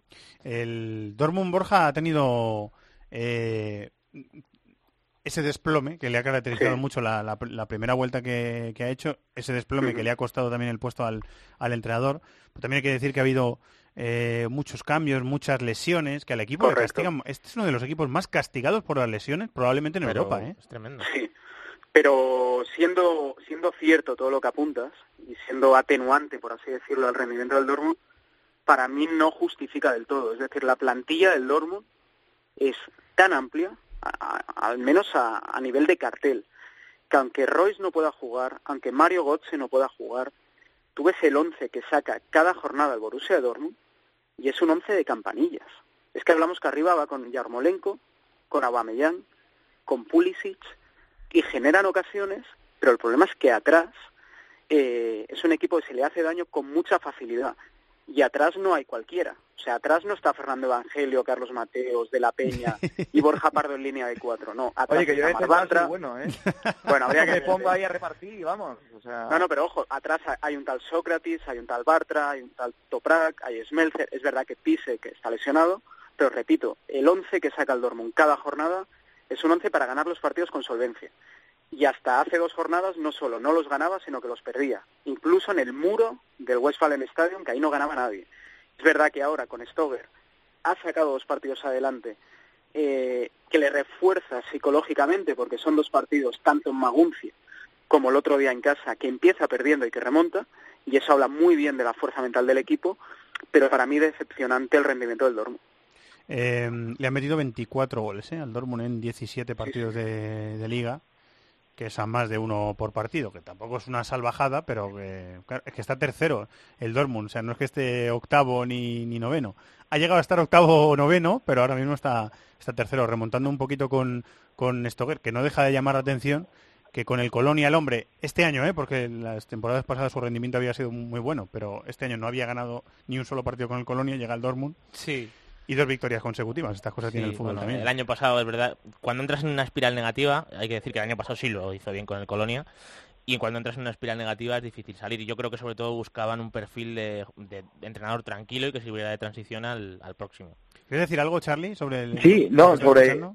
sobre Stoger, que pese a todo, eh, en el Colonia los aficionados no querían que se fuera, ¿no? En honor un poco al, al trabajo que ha hecho el Colonia, que por cierto, y esto es importante, ha ganado este fin de semana su primer partido de toda la temporada, ¿no? Lo cual habla un poco de lo que es el, el Colonia y de lo que es la, la Bundesliga, y como decíamos, está más igualada. Más allá de eso, pildoritas pequeñas de equipos que a lo mejor pasan más desapercibidos, el caso del, del Augsburgo, ¿no? Que es que entre Finbogason, el ex de la Real Sociedad, que aquí no hizo gran cosa, y Gregoritz han marcado 19 de los 27 goles del equipo, ¿no? Lo cual yo creo que es muy difícil encontrar un- un- una plantilla que dependa tanto del nivel de los delanteros, ¿no? Luego lo del Hoffenheim, que fuera de casa está, está flojito, yo creo que ahí es donde están penalizando a la hora de, de intentar aspirar a cotas más altas, y luego que todo se ha igualado mucho, ¿no? Que yo creo que es una de las Bundesligas más abiertas, primer puesto aparte de los últimos años, y que va a estar muy interesante ver cómo vuelven los equipos después de, ese parón que afortunadamente cada vez es más corto, ¿no?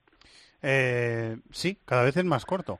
Eh, de hecho, yo recuerdo, es un recuerdo casi de infancia, adolescencia, las ligas de fútbol cubierto de, de Alemania. Mientras estaba parada la Bundesliga, esos partidillos que echaban en una especie de fútbol 7 cubierto que tenían, que los, los equipos tenían, eh, bueno, los propios jugadores, yo creo, de la, de la Bundesliga jugaban ese tipo de torneos. Sí, Yo de había la una liga, Bundesliga recuerdo- una liga de invierno era. Una liga de invierno, Recuerdo ver eso sí.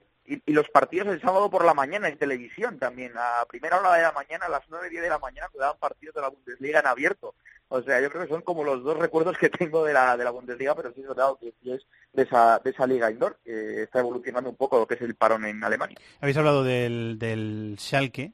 Eh, hemos hablado del Schalke en el programa, ya hemos dicho que Tedesco está haciendo un buen trabajo, que tienen un equipo muy interesante, que Goretzka eh, suena para grandes y Sí, si y está- suena para grandes será por algo. Sí, pero tiene una, tiene una fractura por estrés y vamos a ver, ¿eh? Porque- sí? Sí, sí, y no ha podido volver y está dándole Todo lo que ha muchísimos ¿eh?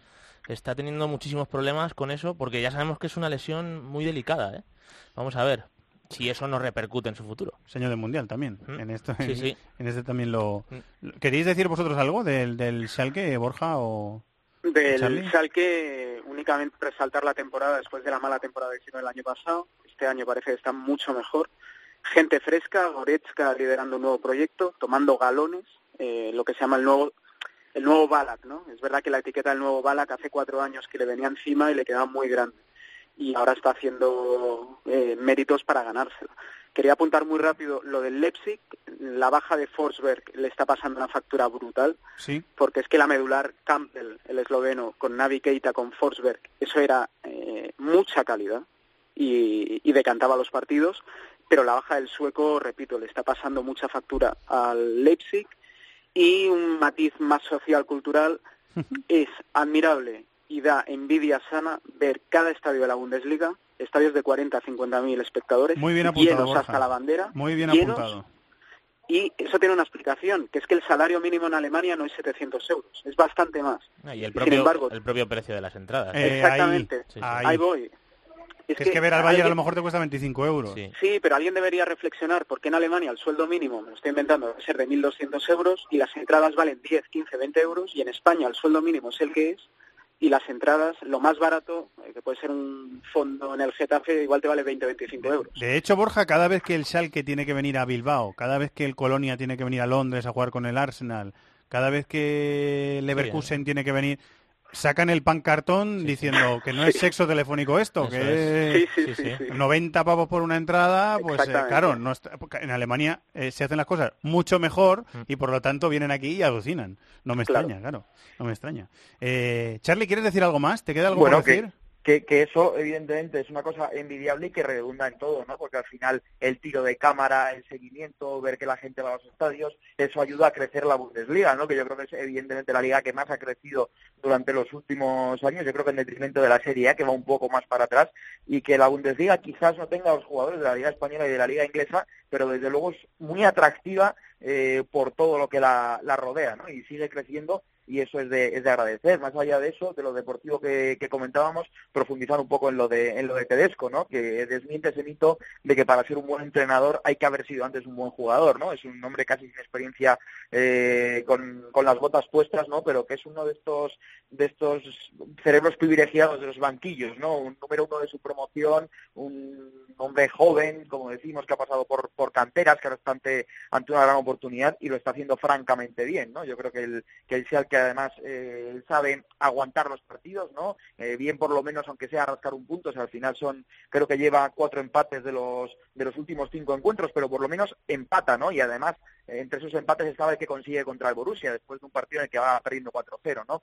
Yo creo que eso habla bien del Schalke, habla bien de Tedesco y habla bien de, de la Bundesliga en su, en su idea de apostar por técnicos jóvenes, no, por- solo por, por Tedesco, tenemos el caso de Nagelsmann, tenemos el caso de, de Kofeld en el, en el Werder, ¿no? Eso habla también bien de la liga y le hace dar pasos hacia adelante. El viernes 12 de enero vuelve la Bundesliga con un Bayer Leverkusen Bayern de Múnich.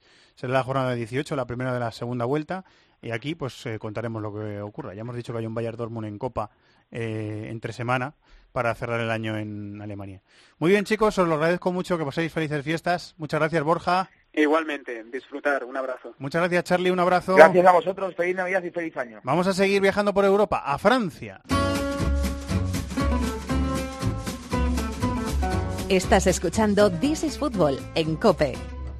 On veut faire de moi ce que je suis pas. Hum, hum.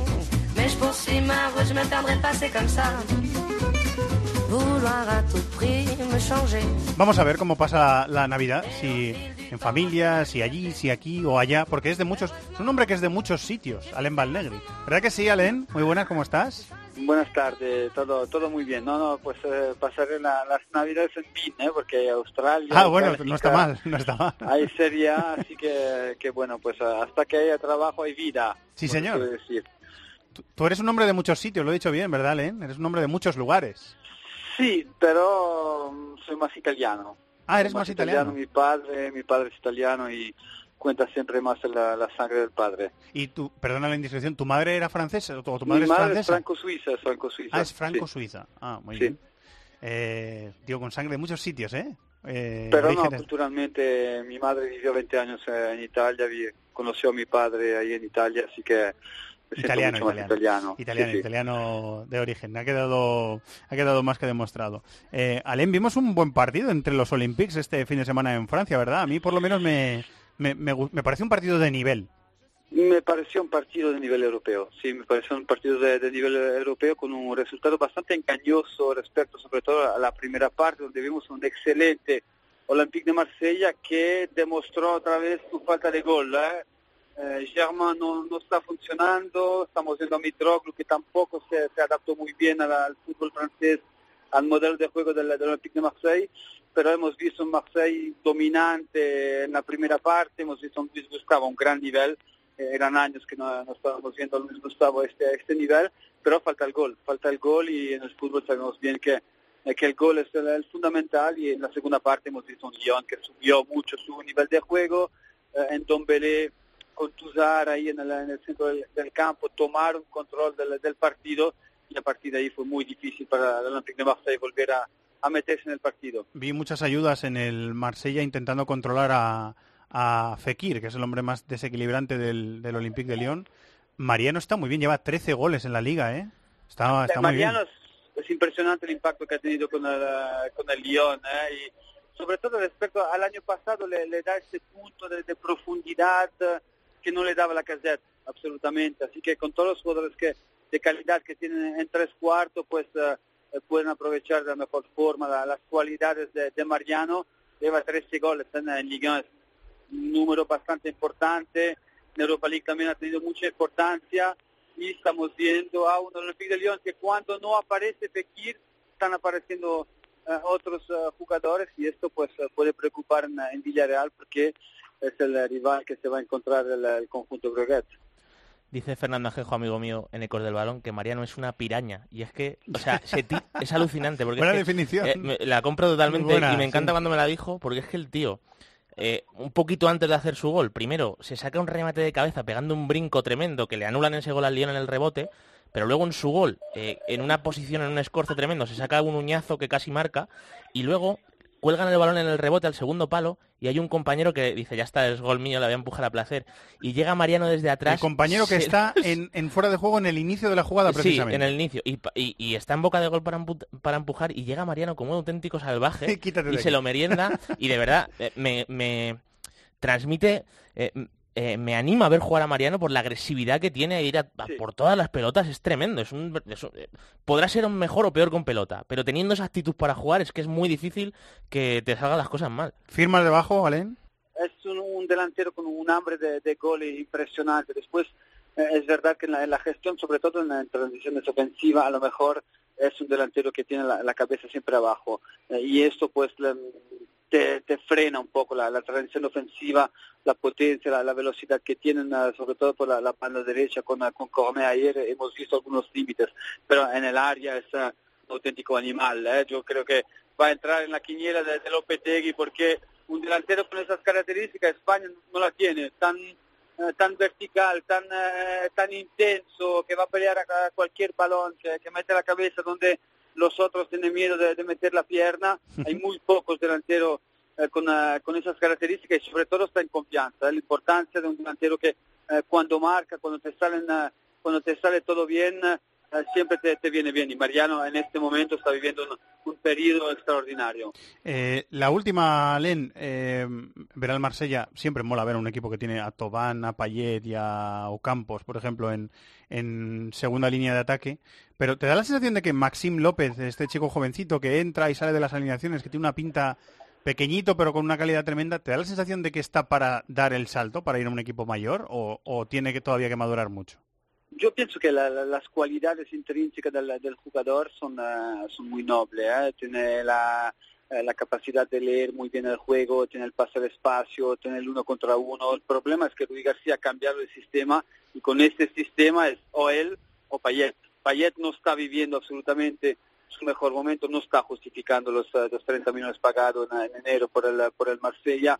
Ayer el, el duelo individual frente a Fekir, pues eh, hemos visto dos jugadores con un- sobre todo un compromiso totalmente diferente. Fekir le hemos visto que cuando Lyon estaba en dificultad retrocedía mucho ¿eh? Eh, a la altura del doble pivote para ayudar al equipo, para dar más calidad a la salida de balón, para dar también este, este punto de, de temporización eh, a nivel a nivel defensivo que Payet no está dando absolutamente. Maxim López el problema es que no es un enganche, es un interior. De toda la vida tú lo ves, tiene que jugar con eh, un medio centro defensivo que le protege un poco porque siempre tiene una, una toma de riesgo bastante elevada. Sí. Pero sí es un jugador que, que tiene que, que tiene que jugar. Si, si Rudy García eh, no le encuentra el, el puesto en el, en el campo, eh, tendría que salir porque en este momento está frenando su, eh, su, Sí. gran, eh, su gran proyección que, que tiene el chico nativo de, de Marsella. Estoy de acuerdo. Bueno, habrá mucho tiempo de hablar de, de Marsella, de Lyon y del PSG, que es el próximo rival del, del Madrid en la Champions y lo haremos el año que viene. Buenas navidades de trabajo, compañero. ¿eh? Muchísimas gracias. Estupendo, gracias a vosotros. ¿eh? Un abrazo, Alén. Alén Valnegri, nuestro hombre del fútbol francés. Vámonos a Sudamérica.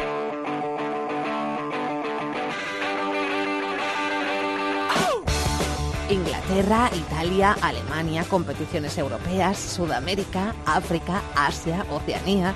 Todo el fútbol del mundo cabe en cope.es.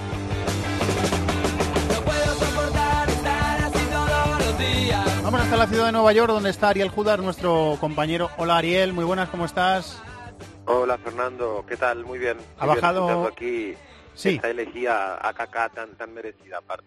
¿Tú quieres decir algo más de lo que has escuchado? No, no, me, no, me parece un jugador brutal. No, lo, lo que yo pueda decir sobra, es un jugador brutal, uno de los mejores de, de todos los tiempos y, y nada más, nada más, un gran jugador. ¿En Estados Unidos ha tenido mucho tirón eh, mediático o, o, o no tanto en los tres años que, Eh, que ha estado allí? Vamos a ponerlo de esta manera. Kaká para la liga, para la MLS, ha sido una gran herramienta de difusión, un gran relaciones públicas, como a su modo también lo es David Villa. Lo que pasa que el guaje eh, ha sido más, me parece, como potencia, como arma de, de- de difusión eh, publicitaria de la liga y de él mismo. O sea, Villa, hay publicidades de, de David en la televisión, en gráfica y todo esto, cosas que yo al menos de Kaká no he visto. Creo que ha tenido más trascendencia Villa en estos tres años mm, en los que ambos han compartido competición en la MLS, pero bueno, eso no le quita absolutamente nada a Kaká, no, no, no, no. Un enorme jugador, le ha hecho muy bien a la MLS, ha sido una enorme carta de presentación para la liga a nivel mundial, ha permitido que la MLS entrara a Brasil, eso sí, es todo de Kaká, eh, porque obviamente eh, ese tipo de figuras ah, han ingresado de una manera mucho más eh, fuerte en el mercado brasileño que, que lo que puede haber hecho Jovinko, Villa, cualquier otro europeo y, y nada más, o sea, un- una enorme figura. Eh, para quien no sepa de qué estamos hablando, ya haya saltado hasta este punto del programa, que se escuche la charla que hemos tenido hace un rato con, eh, con Mauro Betting, eh, que le hemos hecho un homenaje a Kaká, que se ha eh, retirado del fútbol profesional. Em, bueno, Ariel, tenemos eh, campeón de la Sudamericana. Eh, por fin. Tardado un poquito, pero por fin ha llegado. Por fin llegó, mm, ganó Independiente, ganó en buena forma, creo, jugando bastante bien, bastante en el estilo histórico de Independiente, además que eso me parece que es lo más notable de todo, o sea, jugando buen fútbol con mucho carácter, siendo un equipo campeón, siendo un equipo que impone su ley, eh, y con un par de jugadores que creo que tenemos que seguir muy de cerca, especialmente uno, un enganche, un volante ofensivo, 18 años, Ezequiel Barco, que todo indicaba que tenía todo hecho para firmar por Atlanta United, justamente de aquí del MLS, y que parece que en las últimas horas esa operación que estaba hecha, definitivamente hecha, puede estar deshaciéndose y poniendo meta en, en algún equipo europeo importante. Eh, ¿Barco se perdió el Mundial Sub-20 por algún motivo de convocatoria? Eh, Lo, eh, lo, lo- lo había soñado bien, ¿no, Ariel?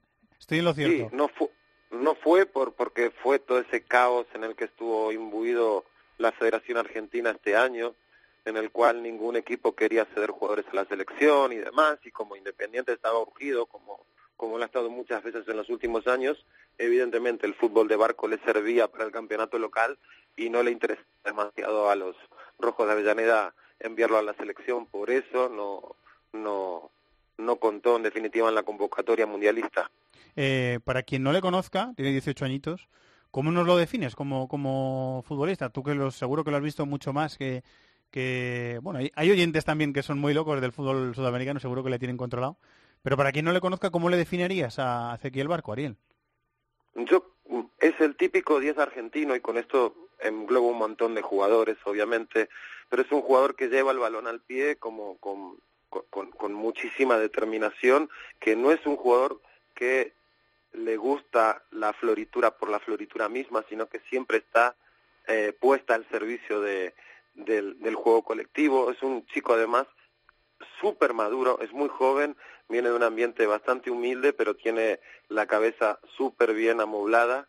Eh, eso, en definitiva, es lo que había seducido mucho a Martino y a su equipo en la MLS. Vamos a ver, ahora mismo hay silencio de radio, no se sabe si la operación finalmente se va a concretar o no. Estaba hecha, reitero, estaba hecha la operación. Eh, pero bueno, hay mucha presión de parte de Independiente ahora mismo que quieren ver si lo pueden retener por un tiempito más en el fútbol argentino y luego sí transferirlo a un equipo europeo. Se habló mucho en las últimas horas, por ejemplo, del Atlético de Madrid. Eh, ese es Ezequiel Barco, la figura de, de, Independiente, que Independiente lo ha pasado muy mal últimamente, ¿eh, Ariel? O sea, ha tardado muy poquito después de la caída del equipo a segunda división, ha tardado muy poquito en rehacerse y en ganar un título internacional. Y todo ha sido eh, de una manera también muy rápida y con un técnico en el que yo particularmente no creía absolutamente para nada. Es un técnico que viene del hockey hierba en Argentina, hincha independiente, que hizo primeras armas en el fútbol profesional y que de alguna manera consiguió que lo contratara Independiente. Eso es raro también, un, que alguien de un hincha de un club sea finalmente contratado por el club del cual eres aficionado. Bueno, lo consiguió y llevó a, a Independiente, un Independiente absolutamente anónimo, hecho con un montón de chicos, muy bien trabajado eh, y que juega muy bien al fútbol.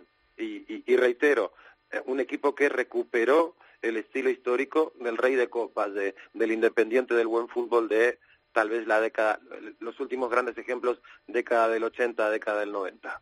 Eh, está terminando la, la, temporada, bueno, ha terminado ya la temporada futbolística en, en Sudamérica, han terminado las ligas, han terminado las competiciones. Te quería preguntar por un asunto del que se está hablando aquí bastante, porque hace unas semanas eh, eh, Pedro Acevedo, un periodista de Radio Renascensa, eh, nos contó, y, lo contó primero aquí, en esta casa, que la suplencia de Casillas, que había sido muy llamativa en el Oporto porque estaba rindiendo a muy alto nivel, era un motivo estrictamente económico. Era un salario muy alto para el Oporto. El Oporto quería, por los problemas financieros que tenía, eh, quería encontrar una, una, salida a esa situación y que, le, que el jugador se marchara en enero y se está apuntando mucho a la MLS. ¿Qué estás escuchando tú de Casillas y la, y la MLS por ahí? ¿Tienes alguna pista o, o, o bueno, la cosa está muy cercana o, o, no se sabe? Son rumores todavía. Eh, es verdad que el nombre Casillas cada tanto aparece aquí en el horizonte de, de la rumorología de la Major League Soccer. Eh, el nombre del club que estaría interesado, que es Chicago Fire, es nuevo. Eh, nunca creo que lo habían vinculado al equipo entrenado por Belko Paunovic, que ha hecho una muy buena campaña de ser el peor equipo de la liga en 2017. Ha puesto el equipo de pie, ha tenido el máximo goleador del campeonato, Schweinsteiger ha hecho un, buen papel, un papel interesante, ha reforzado muchísimo todas las líneas. Hoy Chicago Fire es un equipo que en 2018 puede ser candidato a hacer cosas muy interesantes. Si a ese cóctel le sumamos la posibilidad de que entre Iker Casillas, bueno, además van a tener un, un tirón publicitario, mediático interesante, creo yo. Iker Casillas sigue teniendo un mercado enorme aquí en Estados Unidos. O cualquier equipo, especialmente alguno de costa oeste o de costa este, Orlando, por ejemplo, sería un gran equipo para él, un mercado latino fuerte. Eh, pero bueno, Chicago también es un mercado latinoamericano, con, público latinoamericano me refiero, muy grande y eso me mediáticamente seguro, seguro funcionaría bien para él. Hay que ver si la edad de Casillas y el sueldo que pueda pretender Casillas aquí en la MLS termina siendo un obstáculo o no para que el año próximo lo veamos en la MLS. Eh, la última, eh, otra vez se quedó el equipo mexicano a las puertas de avanzar en un eh, Mundial de Clubes, aunque lo intentó. Eh, yo, yo siendo seguidor de Gremio y siguiendo a Gremio durante todo el año, me parece que la imagen del equipo sudamericano en, en la final del Mundial contra el Madrid fue bastante buena, dentro de que no, no pudiera rematar a puerta, pero yo creo que la imagen fue eh, bastante buena con la diferencia que hay. ¿Te da la sensación de que eh, en América, que, se, se valora mucho más este torneo en Europa, les da la sensación de que el formato se está agotando o está agotado ya? Eh, sí, al hincha sudamericano cada vez le queda más lejos todo esto. Eh, no, no por nada, cada tanto surgen los rumores con menos o más fundamentos, en general con menos fundamentos que con fundamentos sólidos, de la posibilidad de que vuelva la Copa Intercontinental, solo campeón de Europa contra solo campeón de Sudamérica. Yo cada vez veo más difícil que eso se concrete, pero sí es la esperanza de muchos en Sudamérica, que, la adición de todo el fútbol de Asia, de África y demás, que es valioso, por supuesto para mí que lo es, eh, pero, pero eh, la nostalgia y lo que traía eh, la Intercontinental, creo que el Mundial de Clubes nunca la, la, la nunca nunca ha llegado a ser lo mismo para el aficionado sudamericano eh, y, y desde ese punto de vista entiendo entiendo esta mezcla de nostalgia con ganas de renovación de algún tipo que vuelvan a traernos un modelo de, de competición más o menos cercano a aquel que teníamos hasta hace unos años. Eh, ¿Puedes viajar? ¿Puedes tomar días de descanso o son días de trabajo todavía, Ariel? De. Trabajo un poco y una semana de descanso entre Navidad y fin de año, sí. ¿Y la pasas allí o la Navidad la pasas, la puedes pasar en Argentina? ¿Dónde la pasas? No, no, nos vamos a juntar con una parte de la familia en México. Ah, en México, muy bien, muy bien, Sí, muy bien. sí. Pues nada, disfrutarlo en, en familia y con los seres queridos. Muchísimas gracias, Ariel, ¿eh? Un abrazo, gracias a Hasta el todos. año que viene, gracias, un abrazo. Eh, así cierra el año en América. Bueno, nos queda una cosita por contar en este último is Fútbol del año.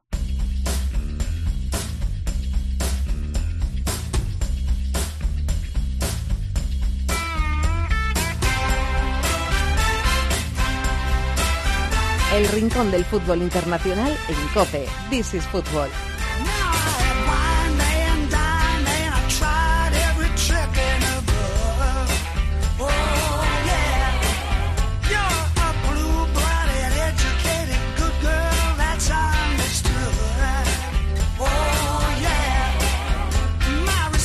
Mr. Rod Stewart, que siempre suena muy bien, es del Celtic de Glasgow. En realidad esto es una excusa para felicitarle, bueno, para despedir el año, mejor dicho, para despedir el año con nuestro querido Tony Padilla. Hola Tony, muy buenas. ¿cómo Hola, estás? hola, ¿qué tal, Fernando? Eh, en el último programa del año para hablar del Celtic de Glasgow, que le, le han roto un récord o le han roto una racha muy muy buena al Celtic este fin de semana, ¿no? Sí, la mejor racha documentada en el fútbol escocés y en el fútbol británico de partidos en competición doméstica, o sea, en este caso, partidos de liga, partidos de copa y partidos de copa de la liga sin conocer la derrota. 69 partidos sin conocer la derrota. Cifra mágica.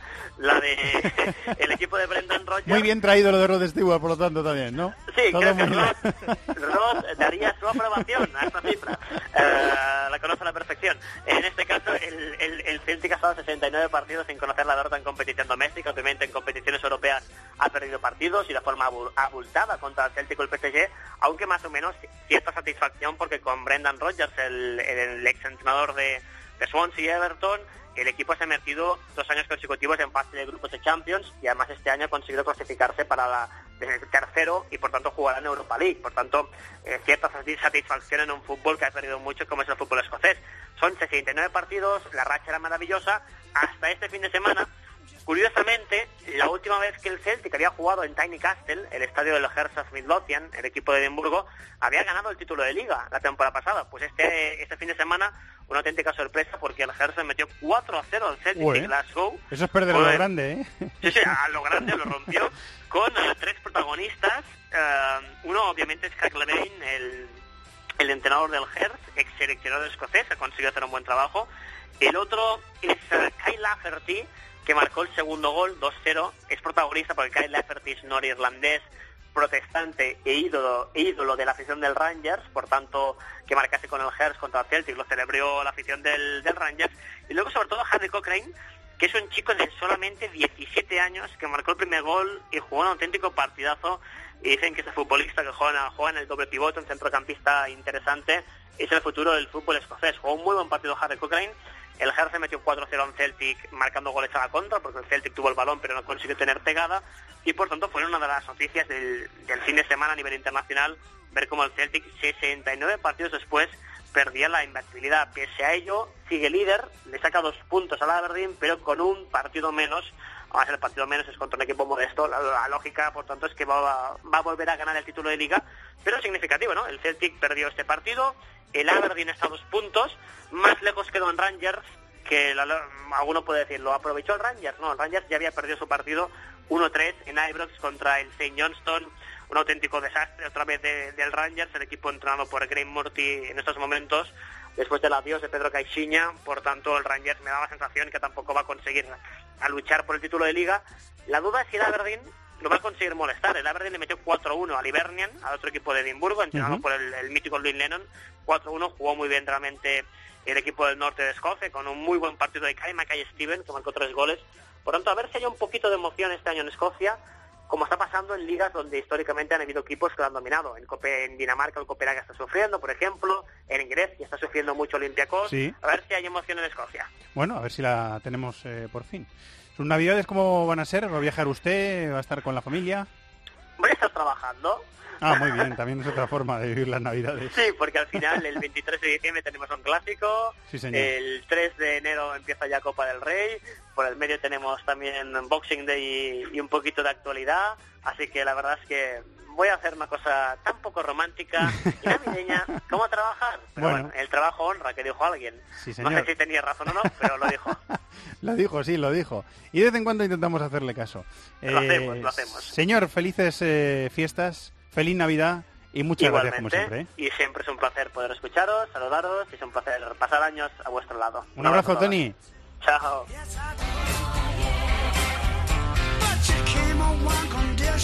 Mr. Rod Stewart, Mr. Antonio Pérez del Chateau. Hola, Mister. Muy buena, señor director. Me da vergüenza poner la canción que voy a poner después de, Después de Rod Stewart.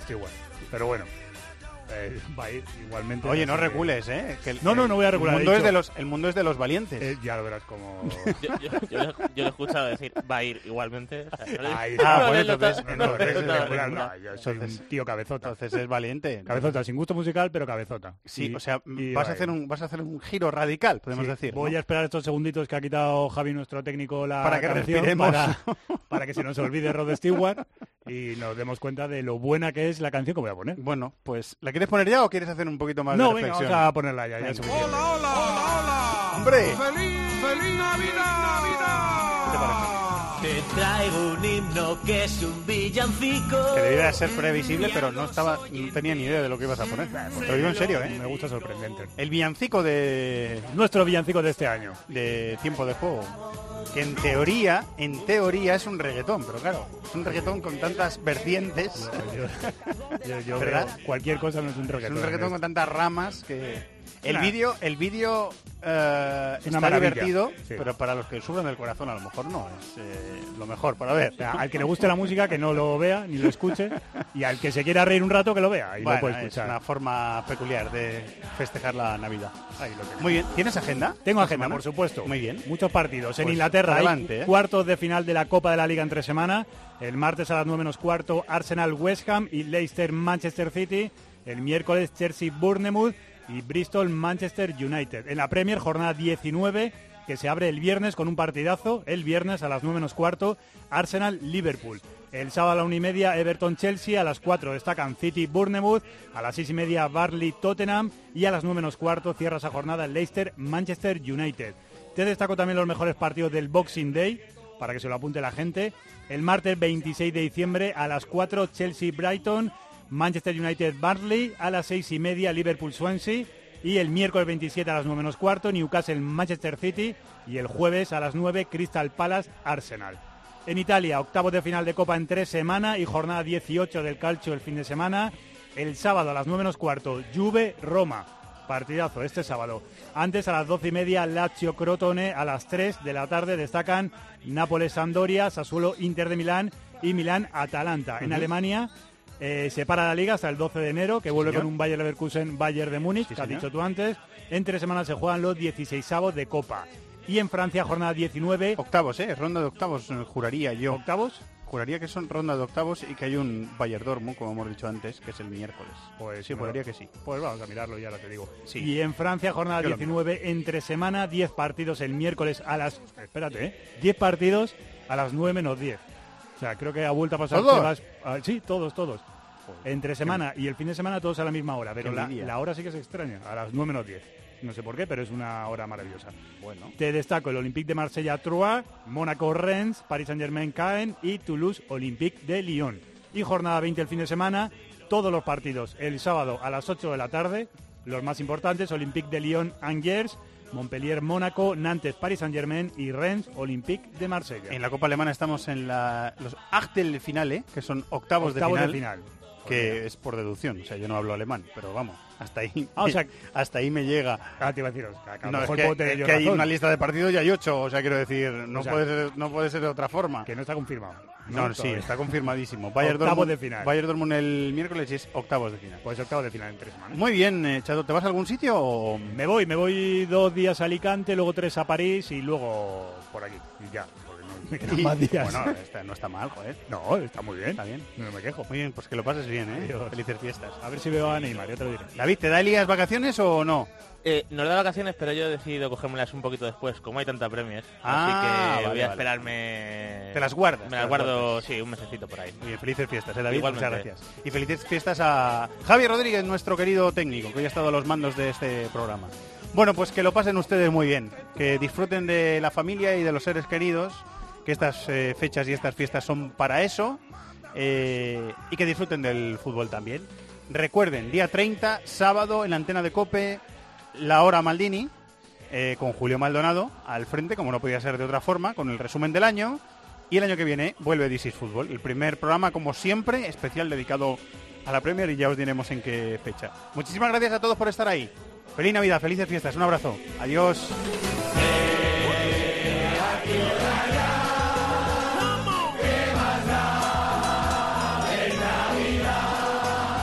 En el correo electrónico thisisfutbol@cope.es, en Facebook nuestra página This is Fútbol Cope y en Twitter arroba Fútbol Cope.